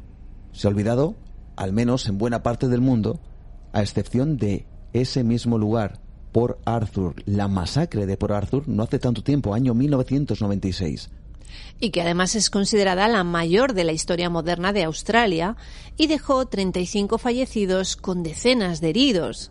El suceso tuvo lugar el 23 de abril de 1996 en Port Arthur, una de las zonas más turísticas de la isla en esos momentos. Un joven australiano de 26 años, inadaptado y con aire de notoriedad, abrió fuego frente a decenas de personas que disfrutaban de una jornada de descanso.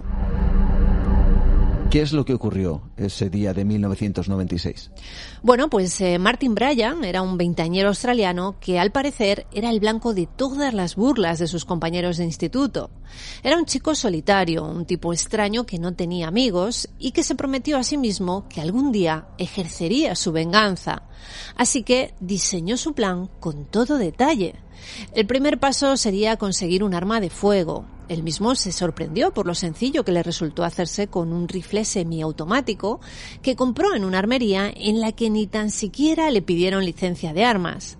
Aquella era la pieza fundamental de su sangriento plan, al que puso fecha en el calendario, 28 de abril de 1996.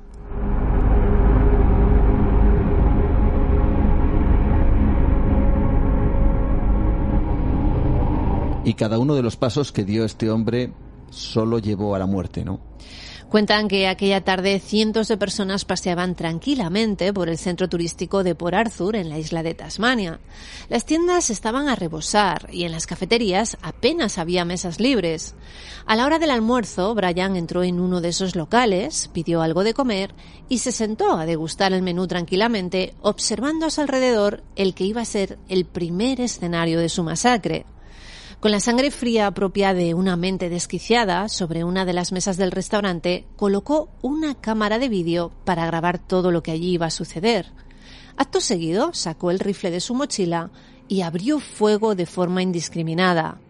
No tenía un objetivo fijo, su único objetivo era matar a cuanta más gente mejor. Los primeros en fallecer fueron una pareja asiática, los primeros de los 20 muertos que dejó Martin Bryan en aquel lugar. Pero el plan no terminaba allí.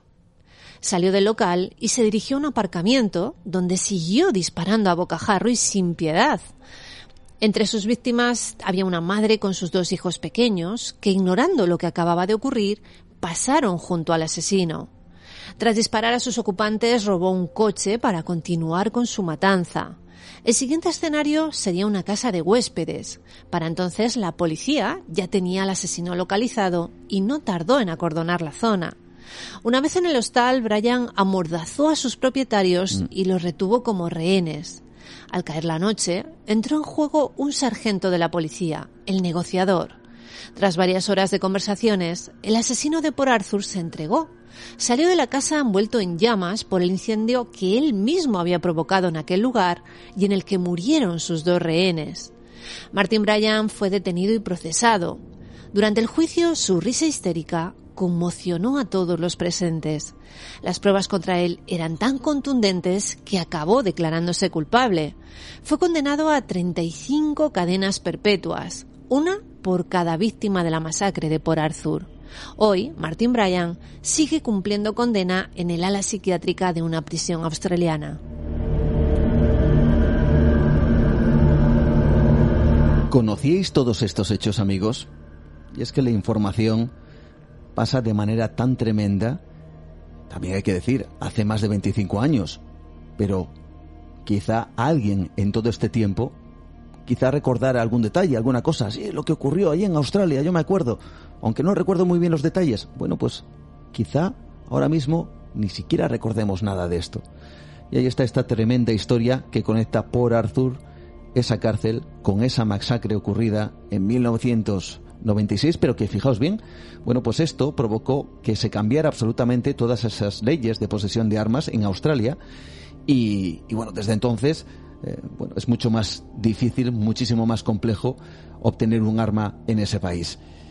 Bueno, pero después de toda esta situación, vamos a quedarnos, y ahora para cambiar un poco el ambiente, con otro de esos lugares que en Australia tiene el misterio como protagonista. Terminamos con la llamada Montaña Negra. Nos vamos a 25 kilómetros de Cooktown, en Queen Island. Allí se alza una enorme montaña de 425 metros de altura, la cual está plagada de misterios. La llaman, como bien dices, Juan, la montaña negra. Su nombre es a causa del color de las rocas apiladas de granito negro que la conforman. Entre medio de las rocas existen túneles o pasadizos en donde cualquier persona podría perderse. No se sabe realmente hasta dónde se extienden esas cuevas, ya que cada vez que te adentras se vuelve más y más estrecho para el humano. La leyenda de los lugareños dicen que quien entra ya no puede volver y que esta es la causa de que muchos de ellos han desaparecido en ese lugar. En 1877 se documentó la primera desaparición cuando un ranchero que buscaba un toro perdido desapareció sin dejar rastro. Desde entonces siempre ha habido historias de desapariciones similares, de gente, de caballos, de ganado. El enigma llega a ser tal que incluso han desaparecido policías y rastreadores que buscaban a otras personas perdidas dentro de los pasadizos. En el caso de los pilotos que sobrevuelan la zona, han experimentado turbulencias que aparecen de la nada y han tenido problemas de índole magnético que afectan a sus brújulas. Algunas hipótesis indican que el lugar es una entrada a un reino subterráneo habitada por una raza de lagartos de procedencia extraterrestre debido a las antiguas leyendas del folclore aborigen australiano sobre una criatura llamada la serpiente arcoíris. A ver si va a venir todo esto de los reptilianos desde Australia. Fijaos bien con esta leyenda aborigen. O, pues, según algunos puede que bueno, los que más aventurados en estas cosas o los más crédulos en estas cosas, puede que digan que ya lo decían los aborígenes y que ya estaban entre nosotros los reptilianos, caray, ¿no? Puede ser, puede ser, porque además la leyenda también dice que estos seres castigan a quien haga cosas malas. ¿De qué forma? Pues tragándoselas. También la serpiente arcoiris es conocida como la creadora de todo lo que existe, incluidos los humanos. Su hogar, precisamente, es la montaña negra. Es curioso que varias civilizaciones nos hablen de reptiles y serpientes entre sus dioses. Así que vamos a repasar algunos ejemplos. Vamos a por ellos, venga. En la mitología tolteca está Quetzalcoatl, la serpiente emplumada. También el Mahabharata hindú nos cuenta historias sobre las serpientes voladoras. O Kukulkan, también llamada la serpiente emplumada en la mitología maya. O los antiguos dragones de Japón. ¿Se os ocurre algún ejemplo más? Bueno, pues eh, los reptilianos, estos famosos, pero esos, no son, esos son modernos, ¿no? Yo creo. Otro día hablaremos de los reptilianos.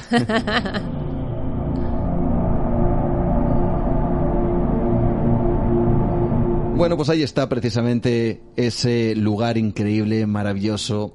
Forma parte de un gran continente como es Australia. Y ahí se enmarca el misterio. No se habla mucho de este lugar, por eso precisamente quizá en Nueva Dimensión queremos viajar a estos enclaves y a estas historias que habitualmente no aparecen, incluso en programas como este, que están dedicados precisamente para conocerlas. Así que qué buena forma para que nuestra compañera Rocío nos haya hecho este viaje virtual por los misterios de ese país lleno de secretos y lleno de peculiaridades que nos asombran y han asombrado al mundo desde hace yo diría que milenios. Muchísimas gracias, Rocío, por estar esta noche con nosotros y llevarnos por la Australia más enigmática. Gracias a ti, Juan. Nos vemos muy pronto.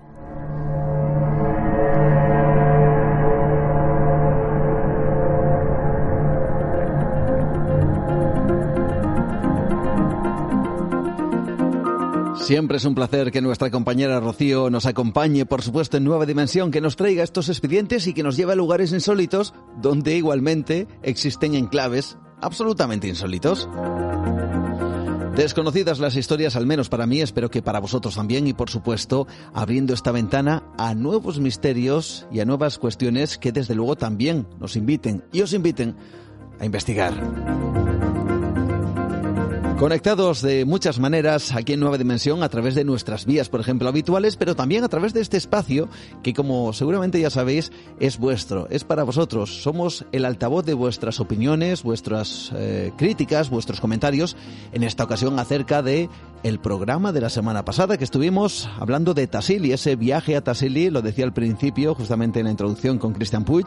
También estuvimos hablando del enigma del doctor Asuero con eh, nuestro compañero Pablo Tresgallo Vallejo, tema que os ha gustado mucho. Algunos eh, de vosotros no lo conocíais y nos ha parecido tremendamente interesante poder llevaros esa historia a vuestras casas a través de este programa y también estuvimos hablando de esa astronomía imposible que nos traía José Manuel eh, García Bautista a través de su sección habitual como es ese cajón secreto. Y esta familia dimensionaria que ya tiene, yo diría que oyentes reconocidos, como por ejemplo Beta Alfalfa, que dice, esa pole es mía, y ahí está, esa pole que nos encanta como siempre. También Elia Márquez, Casi Pole, Vego, que nos da las gracias, Chari Sánchez una vez más, también Pedro José Pérez Martínez que nos dice que grandes, no, no os para ni el verano. Desde Zarcilla de Ramos, en Lorca, nos saluda y nos da las gracias por hacerle desear cada semana que llegue el viernes para abrirle la mente y llenarla del amor que dedicamos a esta gran pasión, la aventura de lo desconocido. Besos y gracias a todo el equipo, besos recibidos y gracias a ti, Pedro José, por acompañarnos y por estar ahí. Emilio José Sánchez Morilla, clásico también. Gracias ah, por tus comentarios. Gracias a Peipe que dice, hoy por hoy Nueva Dimensión es, comenta, el único programa que nos trae el misterio tal y como es. Raro, escurridizo y abstracto. Relatos nuevos, entrevistas a testigos y contados sin complejos, señalando y llamando a cada cosa por su nombre, caray, sin crear dogmas ni intentar crear tendencias en nuestras ideas y sin ideologías. Bueno, pues muchísimas gracias por todas tus palabras, Pepe. Gracias Artífice también que dice, me lo parece solo a mí o el ruido del ambiente que suena ya dos semanas seguidas hoy durante la parte del doctor Asuero es extremadamente molesto. Bueno, pues puede que el sonido, yo no sé si os ha molestado, quizá la base musical. Bueno, comentádnoslo si, si es así y por supuesto atenderemos esa particular petición. Niño difícil, la historia del doctor Asuero me recuerda una de las películas que más me impactó en mi infancia, El hombre con rayos X en los ojos. Hugo Vila Sánchez, gracias, gran programa. Loli Rey que dice, estupendo programa, siempre me sorprendéis con historias que desconocía. Simón González, genial, que nos dice, Pilar, buen programa, Juan, interesante aventura en el desierto. Pablo sorprende siempre. José Manuel siempre me enseña ciencias. Hasta el próximo. Bueno, pues el próximo ya es este. Anónimo que también nos dice buen programa, curioso lo del doctor. Por cierto que eh, Hugo Vila vuelve a, a sumarse a los comentarios y dice que le gustaría mandar un saludo a su compañero de trabajo Fran, ya que gracias a él pues nos ha podido conocer. Bueno, pues ahí está, mandado queda ese saludo. Félix Díaz Carrasco, por esta vez, dice la explicación del señor Nieves es más asequible o comprensible. Bueno, pues ahí está. Octavio, que dice, gran programa, los dibujos de Tassili se consideraban pruebas irrefutables del fenómeno ovni y creo que poco a poco van cayendo. Bocafuego, lo del doctor Asuero comenta, es sorprendente e impresionante. Gracias por el programa. Sergio Neda, ¿qué músicas habéis puesto en el programa de hoy? ¿Podíais decir los títulos y los artistas? Bueno, he de decir y he de confesar una cosa. Y esto es una elección mía personal. Y es que, veréis, en este mundo eh, tan globalizado, en donde todo lo encontramos a golpe de clic, en donde todas las cosas casi casi al momento, ¿no? Ya no nos esforzamos mucho, lo justo. Y a veces ni eso, para encontrar ciertas cosas. Y es cierto que, de alguna manera, ese oasis en donde ciertas músicas siguen siendo casi un auténtico secreto que cuesta encontrar los artistas, los títulos y que tratamos aquí en Nueva Dimensión, pues casi quiero que siga permaneciendo así, en ese secreto y en ese misterio, ¿no? Ir un poco, quizá, no sé si, si bien hecho o no, si me estoy, me estoy equivocando o no, a contracorriente de lo que es la tendencia en este mundo de, ya te digo, un golpe de clic, con una aplicación, con, con un simple gesto de, de un dedo, ya encontrarlo todo, ¿no? Bueno, pues quizá, no sé por qué, y como digo, insisto, puede que me esté equivocando, no lo sé, pues queremos guardar ciertos secretos aquí en Nueva Dimensión. Temple que nos dice gran trabajo Juan como siempre, Mau Fresquito que también nos dice hola Juan un saludo y nos pregunta por el misterio extra, hay que decirlo, que volverá el misterio extra a partir de septiembre. Eloy Herbas, genial el programa de hoy, uno de mis temas favoritos, los enigmas que esconden las pinturas rupestres. Bueno, pues hoy has tenido otra doble ración de misterios. Iván, me ha gustado todos los temas de esta semana, enhorabuena y gracias por seguir ahí todas las semanas. Un saludo como siempre desde Tudela. También nos ha comentado Magister eh, Milituin acerca de bueno, una reflexión que realicé durante el programa. Ya hemos contestado precisamente, porque también de vez en cuando contesto yo por ahí a través de, de. Y bueno, pues intercambio de opiniones que siempre está muy bien. Y el debate, por supuesto, abierto. Discrepar es bueno, siempre. Hay que hacerlo, eso sí, con las formas adecuadas y todo va de maravilla y Magister sabe mucho de eso. Seguro, lo hemos pasado muy bien hablando a través de iVox.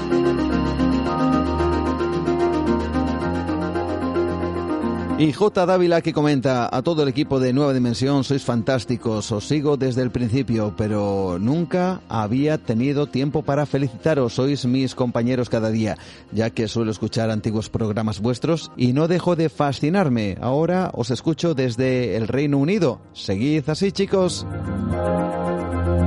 Ahí están vuestros comentarios, vuestras opiniones. También contestamos de vez en cuando algunos de estos mismos comentarios. Eh, no podemos dar cabida a todos, pero ahí están. Y por supuesto, evidentemente, nosotros estamos abiertos a todas vuestras propuestas, a vuestras sugerencias, así que recordad nuestras vías de contacto habituales en Nueva Dimensión, en, en Facebook o mi perfil Juan Gómez Ruiz, Twitter, en Instagram y nuestro email nueva de...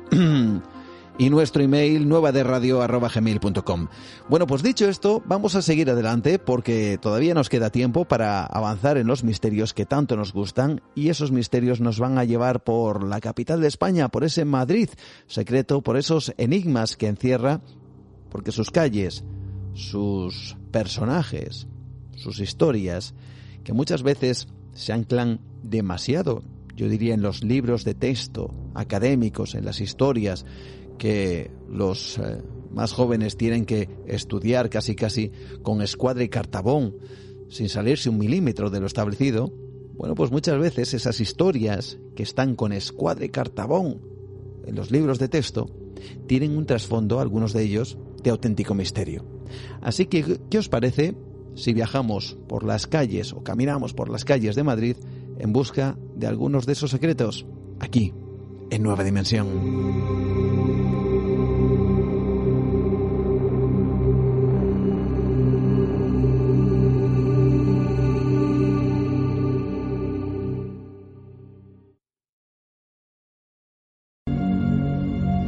Es innegable que cualquier ciudad, cualquier rincón de España tiene su propia historia y que ésta, en muchas ocasiones, está unida a las leyendas, a lo mágico y, por supuesto, al misterio. Pero para conocerlos es necesario sin duda mirar más allá, fijarse en los detalles de muchos edificios, los cuales quizá nos cuenten historias olvidadas, calles y plazas que vivieron acontecimientos insólitos y que quedaron documentados en viejos legajos o en la memoria popular. Por eso esta noche, nuestra ventana al misterio no podía pasar por alto mirar, cómo no, a Madrid, a la capital de España, ciudad siempre vinculada con los acontecimientos históricos más relevantes, pero también con buena parte de los misterios de este mismo país.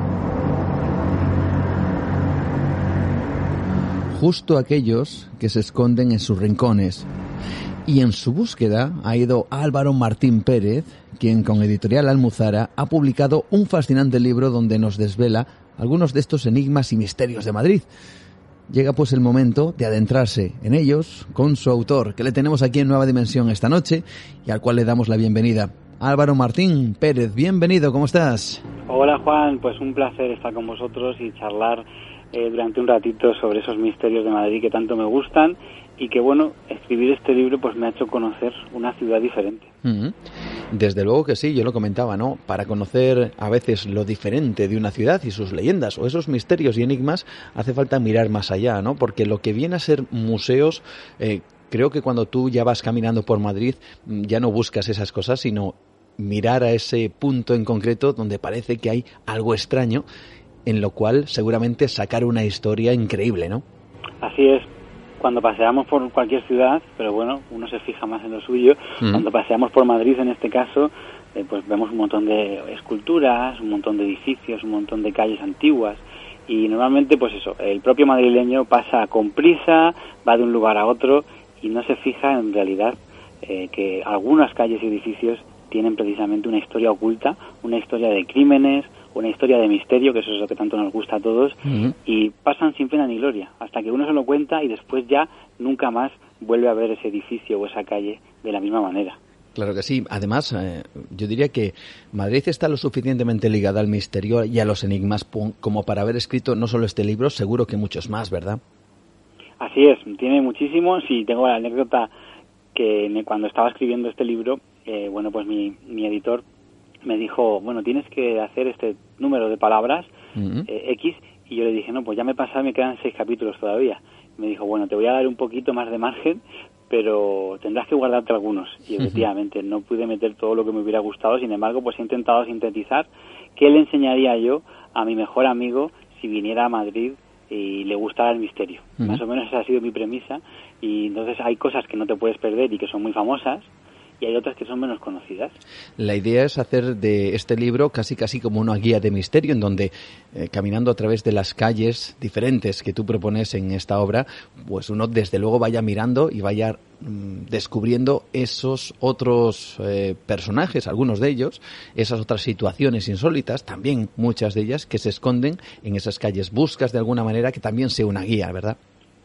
Pues así es, la verdad es que tiene un carácter de guía innegable, de hecho viene con un par de anexos muy tipo guía, porque viene con un mapa antiguo para descubrir una especie de juego pues algunos de los misterios de Madrid que ya existían en ese Madrid de los Austrias en ese siglo XVII mm. y también viene con otro anexo que bien lo has citado al principio. No es que busquemos museos porque verdaderamente buscamos misterio pero es que hay algunos museos que tienen misterio. Entonces también están incluidos en el libro. Lo he intentado hacer pues ameno con fotografías y demás. Y bueno pues para que la gente lo coja lo subraye y recorra también Madrid eh, buscando sus enigmas. Vamos a, si te parece, a adentrarnos nos gustaría evidentemente que nos hagas de guía a través de esas calles, a través de, esas paredes, de esos edificios y esos detalles. Y algo que me ha llamado la atención, yo lo desconocía, y es el hecho de que Madrid es conocida como la ciudad de los decapitados. Oye, cuéntame esto. Bueno, pues es cierto que muy a nuestro pesar, y por suerte que ya no sucede tanto, pero Madrid ha tenido varias historias y sobre todo en el terreno pantanoso de las leyendas se cuentan varios casos de personajes que han perdido su cabeza, pero que además tienen una relación con el misterio. Porque, bueno, decapitados mm, por ajusticiamiento, pues los hay en muchas grandes ciudades. Pero es que aquí algunos volvían o algunos hacían de las suyas una vez habían fallecido. Y te pongo un ejemplo rápidamente. Tenemos una calle, hay que andar con los ojos bien abiertos por el centro de Madrid, porque todas las calles antiguas tienen unos azulejos pintados en los que aparecen unas imágenes, que a veces nos cuentan, como si fueran un cómic, pues eh, la historia de la calle y en este caso ni más ni menos que la calle de la cabeza nos cuenta una historia del siglo XVI en la que pues un sacerdote que se llamaba Don Braulio vivía por allí. Eh, tenía bastante dinero pero en, lugar de utilizarlo para vivir una vida de lujos pues fue ahorrando para poquito a poco intentar construir un hospicio para los más necesitados. Y de esta manera pues en lugar de contratarse eh, digamos un mayordomo de estudios pues cogió un chico de la calle para que le ayudara en la casa y así pues enseñarle a leer, enseñarle modales y demás. No lo consiguió, este chico se llamaba Cristóbal y su sueño era hacerse rico lo más rápido posible. Así que con este conflicto de intereses, este cura don Braulio tuvo que ir un día, tenía que ir a dar misa, se retrasaba un poquito, y mandaron a su, a su casa, en plena judería, en el barrio de Lavapiés, pues mandaron a un monaguillo a buscarle. Se encontró con una escena del crimen. Este sacerdote estaba tendido sobre el suelo con un charco de sangre y la cabeza separada del cuerpo. Ni rastro de todas sus riquezas y ni rastro de este Cristóbal, principal sospechoso que se esfumó como si no existiera. Tuvieron que pasar muchísimos años para que volviera a Madrid un hombre muy bien vestido, venía de pasar unos días, o unos años mejor dicho, en Portugal, y al regresar a la villa, pues eh, se compró una casa en la zona donde hoy conocemos como la calle de la cabeza, y para celebrar que había conseguido un, un, buen pisito, pues se fue al rastro a comprarse una cabeza de carnero para guisarla. Eh, bueno, pues el dependiente se la envolvió en papel, este hombre también vestido y tan misterioso se colocó la cabeza de carnero debajo de su capa y cuando regresaba a su casa, pues un guardia le tuvo que dar el alto y decirle que si podía enseñarle lo que llevaba debajo. Y en ese momento esta persona, que ya te imaginarás, Juan, que era el propio Cristóbal, pues eh, se sacó esa cabeza de debajo de la capa, la desenvolvió y de una forma mágica y misteriosa ya no tenía forma de carnero, era la cabeza de don Braulio que de forma sobrenatural había cambiado su forma para inculparle y de hecho el guardia se acordaba de aquel delito, fue ajusticiado y en el momento que este Cristóbal fue ajusticiado la cabeza de carnero volvió a tomar la forma de animal, ya no era una cabeza humana. Pero bueno, y hubo ahí un hecho insólito para que se pudiera detener a este asesino. Historia insólita, fascinante y esa bueno, esa representación que hay precisamente en esa calle con los azulejos en donde se puede observar una cabeza en un plato, esa cabeza de carnero con el detalle de la sangre cayendo de su, de su cuello y también esa daga que presumimos sería la culpable de tal crimen. Es fascinante, ¿no? Sobre todo porque a, través de, las calles y también a través de las páginas de tu libro has, intentado dividir em, en, algunos bloques y tú comienzas con algo muy interesante, muy fuerte, que ya es directamente avanzar en el Madrid sobrenatural. Nos hablas también de milagros y de, y de, y de, leyendas, ¿no? Eh, cuéntanos un poquito. Tiene, tiene diferentes bloques pues temáticos, de alguna manera. Era difícil clasificar los misterios. Algunos tienen parte de leyenda parte de milagro y parte también de edificio encantado, pero bueno, más o menos hemos hecho esa clasificación y efectivamente al principio empezamos pues de alguna manera retrotrayéndonos al Madrid más antiguo, al Madrid del siglo IX, cuando llegan los musulmanes y crean la ciudad, que si no, hoy en día no podríamos estar hablando de la ciudad de Madrid, cuando un grupo de islamistas pues se, se aposentan aquí y eh, llaman a la ciudad Mairit, que significa algo así como pues ciudad construida sobre las aguas, porque tenía muchos acuíferos y, riachuelos, y a partir de ahí pues surge el caldo de cultivo de algunas leyendas y de algunas eh, de algunos sucesos extraños, pues ya de los más antiguos. Y pues hemos comenzado con ese Madrid de los milagros, sí. El Madrid de los milagros, el Madrid que desde luego hace que, uno se asuste de vez en cuando. Y aunque hablas de algo sobrenatural, me gustaría que nos comentaras, bueno, pues quizá uno de los de las figuras emblemáticas de Madrid, que es la Virgen de la Almudena y que tiene su historia, ¿verdad? Pues efectivamente, y hablamos de ese Madrid antiguo, de que ya quedan muy pocos vestigios.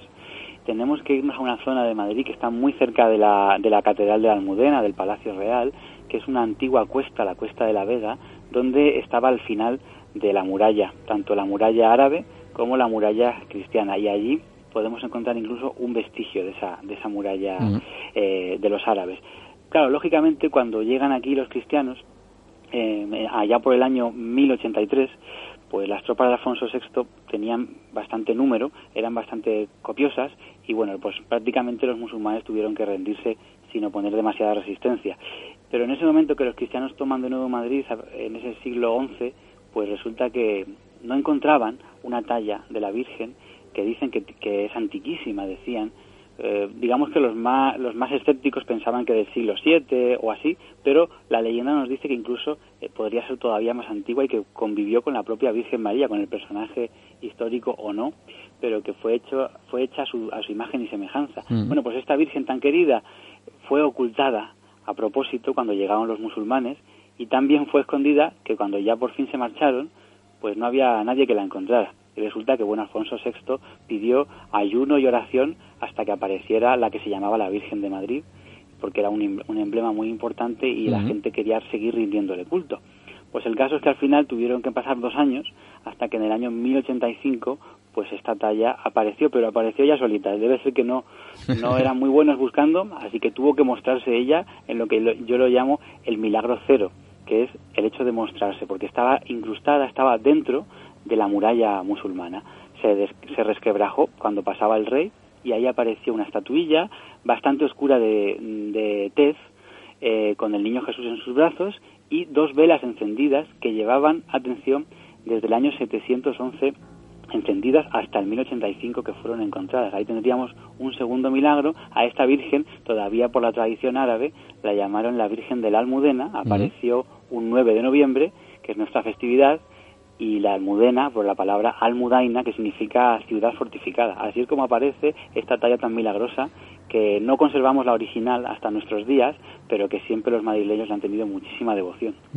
La Virgen casi casi de esa muralla, ¿no? La Virgen que representa a Madrid, aunque también, además de vírgenes, tú hablas de unas cuantas eh, de ellas, evidentemente no vamos a hablar de todas y cada uno de los, de los temas que compones en el libro, pero es cierto que además de vírgenes también han aparecido diablos en Madrid. Bueno, tenemos algunas, eh, algunas historias que tienen alguna relación eh, con lo demoníaco, con lo diabólico, e incluso pues tenemos un convento que bueno, lo cierto es que allí se armó, podríamos decir casi casi, eh, la de San Quintín. ¿Ah, sí? Tenemos, tenemos un convento que se llama el convento de San Plácido, que para los que más o menos puedan conocer Madrid está en pleno barrio de Malasaña, que ahora es un barrio muy de moda para salir eh, de copas y demás, un barrio muy moderno pues resulta que en este lugar podemos encontrarnos todavía en pie un convento del siglo XVII, eh, que como suele pasar muchas veces fue creado, fue erigido pues por una noble, Teresa Valle de la Cerda, eh, y también es verdad que bueno pues Felipe IV digamos que era muy asiduo de este lugar, eh, tan asiduo, tan asiduo que estaba enamorado, y ya sabemos lo que pasaba con los monarcas y sus amoríos con, las, mm. con algunas novicias, pues este Felipe IV estaba enamorado de una, de una novicia de Sor Margarita, que dicen que era muy joven y muy guapa, y bueno, pues se, se montó algunas argucias para pasar para, por unos pasadizos para ir a verla, pero lo cierto es que ella fue todavía más lista, porque como no le interesaba nada al rey y le interesaba en realidad pues la vida piadosa, la vida de monja, pues eh, urdieron entre ella y la madre superiora una estrategia para que se diera un buen susto este Felipe IV cuando iba a verla de noche. Y es que cuando entró por su habitación por un pasadizo secreto, se la encontró muerta sobre la cama, o eso estaba fingiendo, y todas las monjitas alrededor rezando con velas encendidas. Claro, se dice que ya Felipe IV se fue tan asustado que guardó todo respeto a este, a este convento y ya nunca más volvió a hacer trastadas, por lo menos allí, porque tenía sus amantes diseminadas por, por todo Madrid. Pero bueno, la historia interesante relacionada con el demonio nos viene porque se encontró un manuscrito en el siglo XVII en el que precisamente se hablaba de una historia que había tenido lugar en este, dentro del convento. Eh, un grupo bastante copioso, dicen que entre 20 y 30 monjitas en el interior, se había reportado, incluso la Inquisición lo estuvo estudiando, pues habían reportado por una especie de posesión colectiva. Mm. Y ojo a lo que se contaba en la época. Estamos hablando del año 1628, solamente eh, cinco años después de ser, de ser levantado el convento. Voy a leer un pequeño fragmento de lo que luego se transcribió. Dice que sentían todos un gravísimo peso en el corazón que subiendo luego al cerebro las arrebataba en enajenamiento y furor. Salíanles por momentos hinchazones, temblábales el cuerpo todo, dábanse porrazos y golpes contra el suelo y paredes. Bueno, si uno lee este texto, puede, puede estar viendo, visualizando perfectamente escenas de la película de Exorcista. Pues realmente eh, hubo un poco de dudas, hubo un poco de, digamos que las autoridades religiosas, incluso la, Inquisición, entró porque pensaba que había un párroco por allí, que lo que estaba haciendo era aprovecharse de las monjitas o no tanto aprovecharse, pero que tenía, digamos, algunos amoríos también dentro de ese convento y que utilizaba él, él contaba la historia de las posesiones para tener una excusa para ir a este convento más asiduamente que cualquier otro sacerdote. El cura se llamaba Francisco García Calderón y al final pues fue condenado junto a la Madre Superiora a desterrarles fuera de, fuera de ese convento y a ser recluidos. O sea que bueno, el caso quedó como un poco neblinoso, pero si leemos el acta de todos los fenómenos extraños que pasaban allí, eh, mm. fuerza sobrenatural, alguno, una pegó un salto de siete metros y medio, que a ver que me digas tú quién puede pegar ese salto, pues realmente fue insólito lo que pasó allí y quedó con ese halo de no saber exactamente si fue un fraude o no, pero si leemos el texto la verdad es que pone los pelos de punta. Seguimos hablando con, Álvaro Martín Pérez, seguimos desentrañando parte de este Enigmas y Misterios de Madrid de Editorial Muzara. Luego, por cierto, Álvaro, hablaremos también de tu trabajo en radio con esos ecos de lo remoto. Eso comentaremos un poquito más tarde, pero fíjate, ah, mm, casi casi enlazamos este caso que has comentado ahora con, con la época inquisitorial de Madrid, ¿no? Fueron acusados, como dices, fueron desterrados. ¿La Inquisición también formó parte de la historia y de la leyenda, en este caso, negra de Madrid? Pues no nos queda más remedio que, muy a nuestro pesar, decir que sí. No tanto como en otras ciudades de España, por ejemplo, la cercana ciudad de Toledo, mm. pues tiene hoy en día incluso un museo eh, de la Inquisición y la tortura, pero es verdad que Madrid pues tenía su plaza pública donde se hacían los autos de fe, es decir, la Plaza Mayor. Allí podrían congregarse miles y miles de personas para ver ese auto de fe, una especie de juicio, darle un barniz legal a una condena por motivos religiosos recordemos, era otra época, era otra mentalidad, era el imperio de la religión y querían tener a las personas bien controladas. Por eso el auto de fe tenía una parafernalia alrededor, ah, se hacían unas procesiones con los presos que iban por las calles más emblemáticas de Madrid, pasaban por supuesto por la plaza de la Cruz Verde, pasaban por una calle que hoy en día se llama calle del Cordón, pero antiguamente se llamaba calle de los Azotados, y ya puedes imaginarte por qué, porque ahí mm. se detenía la comitiva y se sometían a los presos a unos cuantos azotes, iban todos encadenados con grilletes descalzos y portando una vela de color verde, y hoy en día en Madrid podemos conocer algunos lugares de la Inquisición, por ejemplo, se puede saber dónde estaban los calabozos, se puede saber incluso dónde estaba la sede del Santo Oficio, muy cerquita del Palacio Real, estaba una casa bien, bien grande, bien hermosa, donde se alojaba el, inquisidor y todo su séquito. Mm. Y se puede saber también dónde estaba el archivo, en un antiguo monasterio, monasterio de Santo Domingo el Real, que hoy en día ya no queda absolutamente nada, excepto los calabozos. Las catacumbas del monasterio se conservan, pero te vas a sorprender porque actualmente son una coctelería. Es decir, una coctelería. un mojito donde se han encontrado huesos de difuntos y donde se han encontrado papeles y legajos de la Inquisición. Además, tú comentas, y, literalmente así lo, lo leo, terroríficos calabozos en pleno centro. ¿Realmente eran tan terroríficos? Pues sí eran terroríficos porque se cuentan historias sobre que, por ejemplo, los presos estaban hacinados allí sin ningún tipo de cuidado.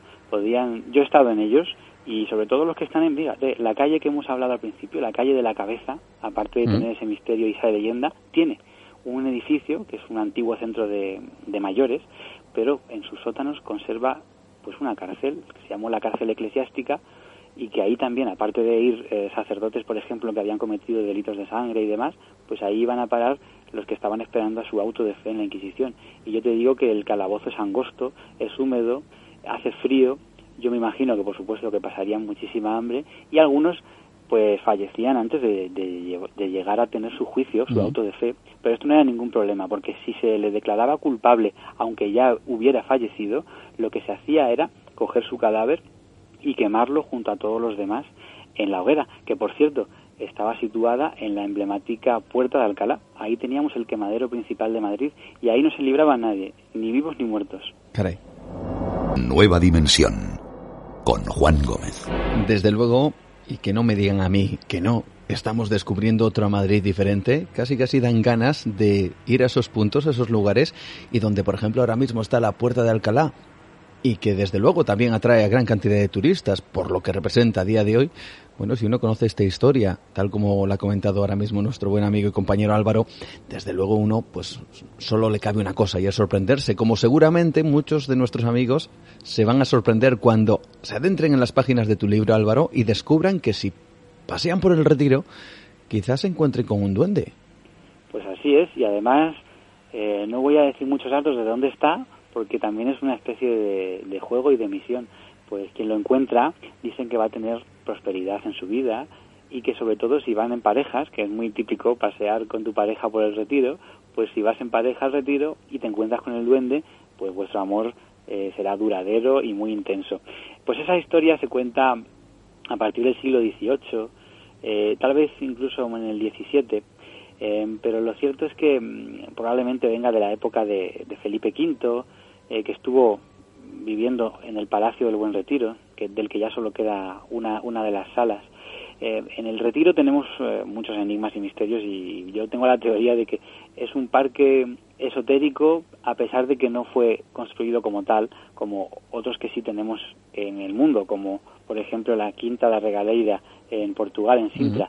Pero en Madrid tenemos un parque esotérico y yo creo que los que lo diseñaron no lo tenían en mente. Era un jardín para la nobleza para que solamente de uso privado, solamente pudieran pasear por allí los nobles y sus amigos, sus invitados, embajadores y demás.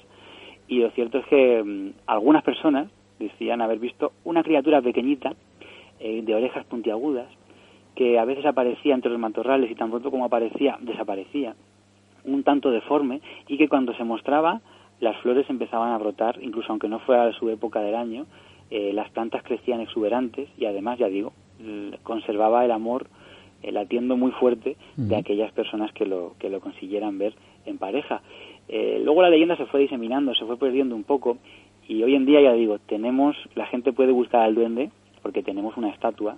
También hay pocas, hay pocas ciudades, aunque hay, hay algunas, pero pocas que tengan la estatua de un duendecillo justo tal cual, además os lo podéis imaginar como el típico duende, nariz grandota, orejas puntiagudas, cuerpo pequeño y las manos y los pies más grandecitos. Tiene una flauta y esa estatua del duende que es del año 1985 pues nos recuerda que efectivamente que ese espíritu de la naturaleza recorrió el retiro según las leyendas en épocas antiguas cuando solamente era un jardín privado para los nobles habrá que retirarse al retiro y habrá que ir en pareja eh, a ver si conseguimos ese amor eterno gracias a la búsqueda de ese duende. Si alguien quiere encontrarlo, está en este libro, Enigmas y Misterios de Madrid.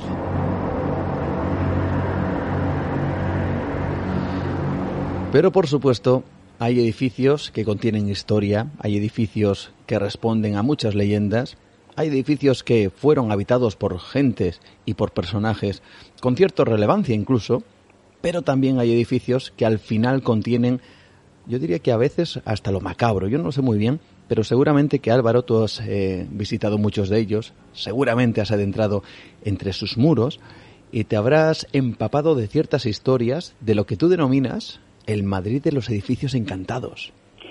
Pues es verdad que tenemos la suerte en Madrid de tener muchos edificios antiguos, pues a lo mejor del siglo XVII, del siglo XVIII y sobre todo del XIX, y todos esos palacetes que resuman mucha historia y que han tenido pues alegrías y tristezas, muchas veces en su interior guardan secretos, secretos que nunca vieron la luz pero que después se manifiestan en forma de fenómenos extraños. Eh, a veces las leyendas son mucho más que leyendas y otras veces es verdad que la historia tiene todavía eh, más visos de ser auténtica y real.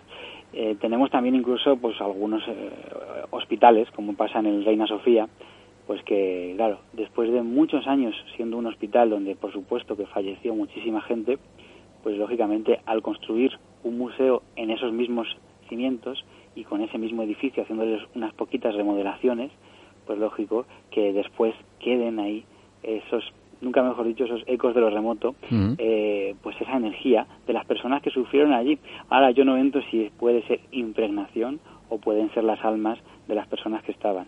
Pero en Madrid tenemos unos pocos edificios que además, hoy en día, en la actualidad, siguen escondiendo huesos, esqueletos, restos óseos que en la construcción se decidieron ignorar y se decidieron tapar simplemente para seguir construyendo. Cuéntanos quizá alguno de esos edificios donde quizá personalmente te has sentido más impresionado. Bueno, hay un sitio que, que impresiona bastante porque es, eh, es muy ostentoso. Eh, por supuesto que yo lo llamo la, la, joya de la corona del misterio de Madrid y me refiero al Palacio de los Marqueses de Linares. Este edificio, aunque no tuviera ningún misterio, que lo tiene, pues ya sería interesantísimo para visitar. Bueno, es un edificio que se construye en el año 1877, que costó 3 millones de pesetas, de las antiguas pesetas antiquísimas, pues en esa época era una buena fortuna. Estaba construido en, la, en plena plaza de Cibeles, donde había un depósito de, grano de cereal. Y allí, pues bueno, José de Murga y Reolí, el marqués de Linares, que se había casado con Raimunda Osorio Ortega, pues construyó su palacete. Mm. Dicen que se inauguró alrededor del año 1900, pero poquito tiempo lo pudieron disfrutar porque en el año 1901 fallece el marqués y en el 1902 eh, pues fallece la marquesa.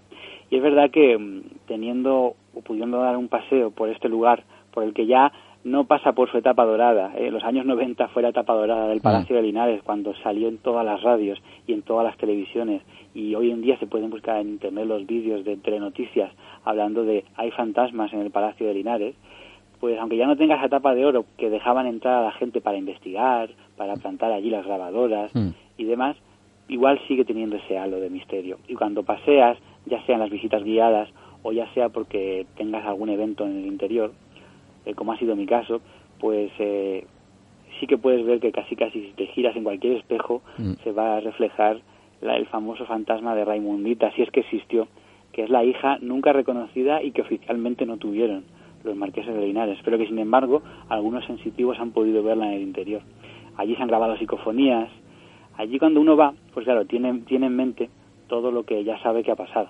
Es cierto que habrá un pequeño componente de sugestión, pero por otra parte esto no invalida las psicofonías auténticas, no me refiero a la clásica psicofonía de Raimunda, pero las auténticas que se han grabado en el interior, fotografías extrañísimas que yo he podido ver, personas de, mi total confianza, o también a veces vídeos en el que se cruza de repente pues una sombra delante de la cámara. Pues este lugar impone muchísimo, ya digo, porque está muy bien restaurado y es una pasada, es un lujazo poder entrar y verlo. Fantástico, sin duda alguna, este viaje que estamos realizando con Álvaro Martín a través de ese Madrid más enigmático y más misterioso. Eh, te voy a proponer un juego, ¿vale? Imagínate que una persona quiere visitar Madrid y tú les dices un hotel, les dices un teatro y les dices un museo. vale. ¿Cuáles, pues ¿cuáles, ¿Cuáles le recomendarías? Así. De hecho, te voy a ser sincero, y hace muy poco un amigo me ha dicho, voy a pasar a Madrid, eh, voy a hacer una ruta contigo y voy y recomiéndame algún hotel. Yo le dije, mira, pues aunque no me llevo ninguna comisión ni nada, yo te recomiendo, si te gusta el misterio, claro, te tiene que gustar mucho el misterio, eh, te recomiendo el Hostal Cats, ¿eh? que hay un capítulo, por supuesto, en el libro que habla de hoteles y misterio. Y el Hostal Cats pues es un edificio del siglo XIX que no sabríamos su historia y conoceríamos muy poco del tema, de no ser porque dos personajes famosos compraron este palacete. Es José Antonio Avellán, el periodista, y su mujer Mara Colás, por aquel entonces, pues compraron este lugar porque estaba muy bien de precio y querían irse a vivir al centro. Y bueno, pues cuando empezaron a, entrar en el lugar y vieron que había que hacer obras, pues la que se encargó de coordinarlas fue la propia Mara Colás. Y en ese momento, estamos hablando del año 2000, pues eh, hubo pues, mucho ajetreo, como podemos imaginarnos, los obreros para adentro, para afuera, y ella ya empezó desde un principio a sentir fenómenos extraños allí. Por ejemplo, ella sentía como al estar en el interior no demasiado rato, no hacía falta, acababa rendida, acababa súper cansada y además con un dolor de cabeza tremendo, como si hubiera algo allí que estuviera robando la energía. Mm. Además, ella sentía, que lo describía muy gráficamente, como si 100 personas que la miran la estuvieran pues taladrando con la mirada y odiándola desde diferentes puntos del, del palacio. Una sensación de estar observada y de pesadez. Y luego, por otra parte, pues eh, ruidos de pasos que te hacen pensar que estás acompañado cuando en realidad tú sabes que estás solo. O, por ejemplo, pasos en el piso de arriba, sabiendo que el piso de arriba estaba vacío. Un ascensor que se mueve solo y que incluso parece que te acompaña cuando estás subiendo las escaleras, porque como sabes que el ascensor funciona cuando quiere, dejas de utilizarlo. Pero él se activa como si tuviera vida propia y te sigue. Eh, pues estas son cosas que pudo vivir eh, Mara Colas en el interior del edificio, así como que algunas veces las luces se apagaran solas en, una habitación y luego ver cómo eh, las bombillas están medio desenroscadas, o por ejemplo eh, una puerta que daba acceso al edificio, al patio interior que tiene este palacete, que cuando ella se marchaba la dejaba cerrada y a la mañana siguiente estaba siempre abierta sin que nadie más pudiera haber utilizado ese mismo cerrojo. Por lo tanto, pequeñas cositas, o no tan pequeñas, que no le fueron gustando y a pesar de que habían conseguido una ganga, un chollo en pleno centro y un palacete del año 1803, que cualquiera diría que sí, que ahora mismo me, voy para allá, pues tuvieron que devolver las llaves, devolver, eh, les devolvieron el dinero que habían invertido y mm. marcharse del lugar. Después se construyó, como sabemos que se construyó después eh, el hostal, el famoso hostal Cats, y ahí también había reportes de, por ejemplo, una dama que aparece pues una mujer como vestida con una especie de camisón, es así medio transparente, pero bueno, pasea por una barandilla, cerca de una barandilla del, piso primero y cuando llega a una pared pues se disuelve, desaparece. También, por ejemplo, algo que es muy desagradable, que es que, bueno, este lugar es un hostal, es un albergue, eh, especialmente para jóvenes mochileros, y mm. pues como tal albergue tiene, tiene habitaciones con literas. Bueno, pues alguna vez ha sentido algún huésped que alguien le tocaba una pierna o le tocaba un brazo y en ese momento se ha despertado para ver si su compañero le estaba llamando o lo que fuera y darse cuenta que toda la habitación estaba roncando y que no podía hacer que alguien le hubiera tocado. Mm. Nadie de carne y hueso, por lo menos. Entonces pues yo dije, tengo que ir para allá. Cuando me enteré de todo esto, digo, tengo que pasar una noche allí. Y nada, pues lo cierto es que el lugar sí que por momentos, por estancias, por algunos pasillos, por la parte baja, que bueno, tiene un sótano todo abovedado que se dice que es la continuación de las catacumbas de la iglesia que está al lado. Al, lado del palacete tenemos una iglesia que se llama el Santo Cristo del Olivar y allí se cree que pudieron haber enterramientos. Entonces, bueno, en el sótano sí que se siente una pesadez, se siente una carga, como que estuvieras en todo momento acompañado, a pesar de que yo ahí me dejaron estar completamente solo y y a oscuras, muy a mi pesar, porque no había luz. Y es verdad que, bueno, por algunos momentos sí que te sentías un poco extraño y un poco observado y un poco acompañado. Eh, bueno, fenómenos extraños de haber visto algo, pues no tuve, pero sí que es verdad que escuché clarísimamente un grito que parecía de mujer y que parecía o en mi habitación o muy, muy, muy cerca. Claro, yo salí corriendo, pero para ver si había alguien en el pasillo y no había nadie, por supuesto, y en la habitación de al lado tampoco, porque yo estaba completamente solo. ¿De quién era ese grito? Pues ni idea.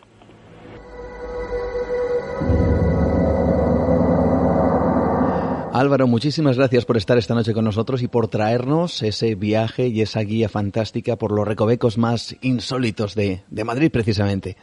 pues un auténtico placer. Cuando pases por Madrid ya me darás un toque por para hacer esa ruta y que nada, que está todo el mundo invitado y será recibido con los brazos abiertos a, Madrid. un, oh. un placer, de verdad. Un placer, igualmente.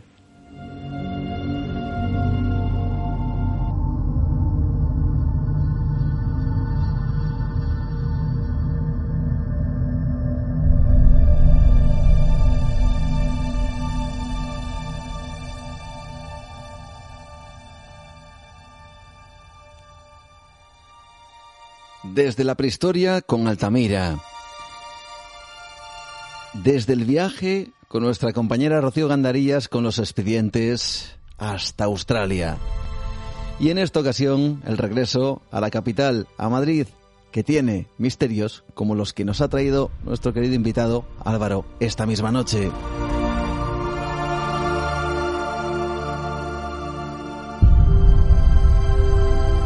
Rincones por descubrir sin duda alguna y misterios que nos aguardan allí, quién sabe si a la vuelta de la esquina, en lugares mucho más cercanos de lo que imaginamos.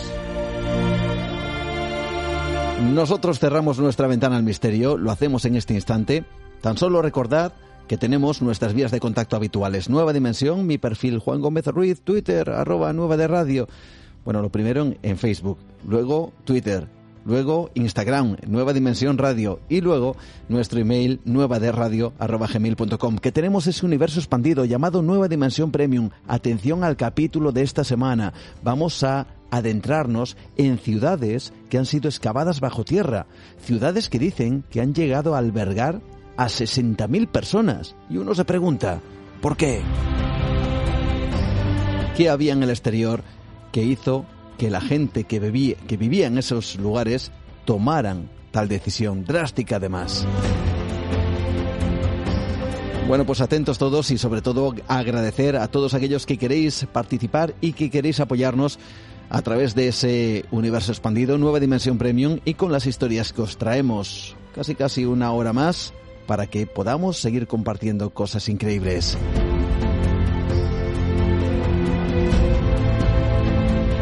Nos encontramos dentro de siete días. Volvemos porque durante todo este verano seguimos acompañando y seguimos disfrutando de estos enigmas y de esta ventana al misterio. Ha sido un verdadero placer que hayáis de alguna forma participado de este viaje, de esta aventura y que nos dejéis entrar la semana que viene para que podamos seguir haciéndolo juntos con esta gran familia dimensionaria. Así que lo dicho, saludos de Juan Gómez, disfrutar de esta semana, no paséis mucho calor, que lo está haciendo, muchísimo calor, menos en la zona norte, eso sí. Y, y, lo dicho, nos encontramos con más misterios dentro de siete días. Hasta entonces, buena semana, adiós.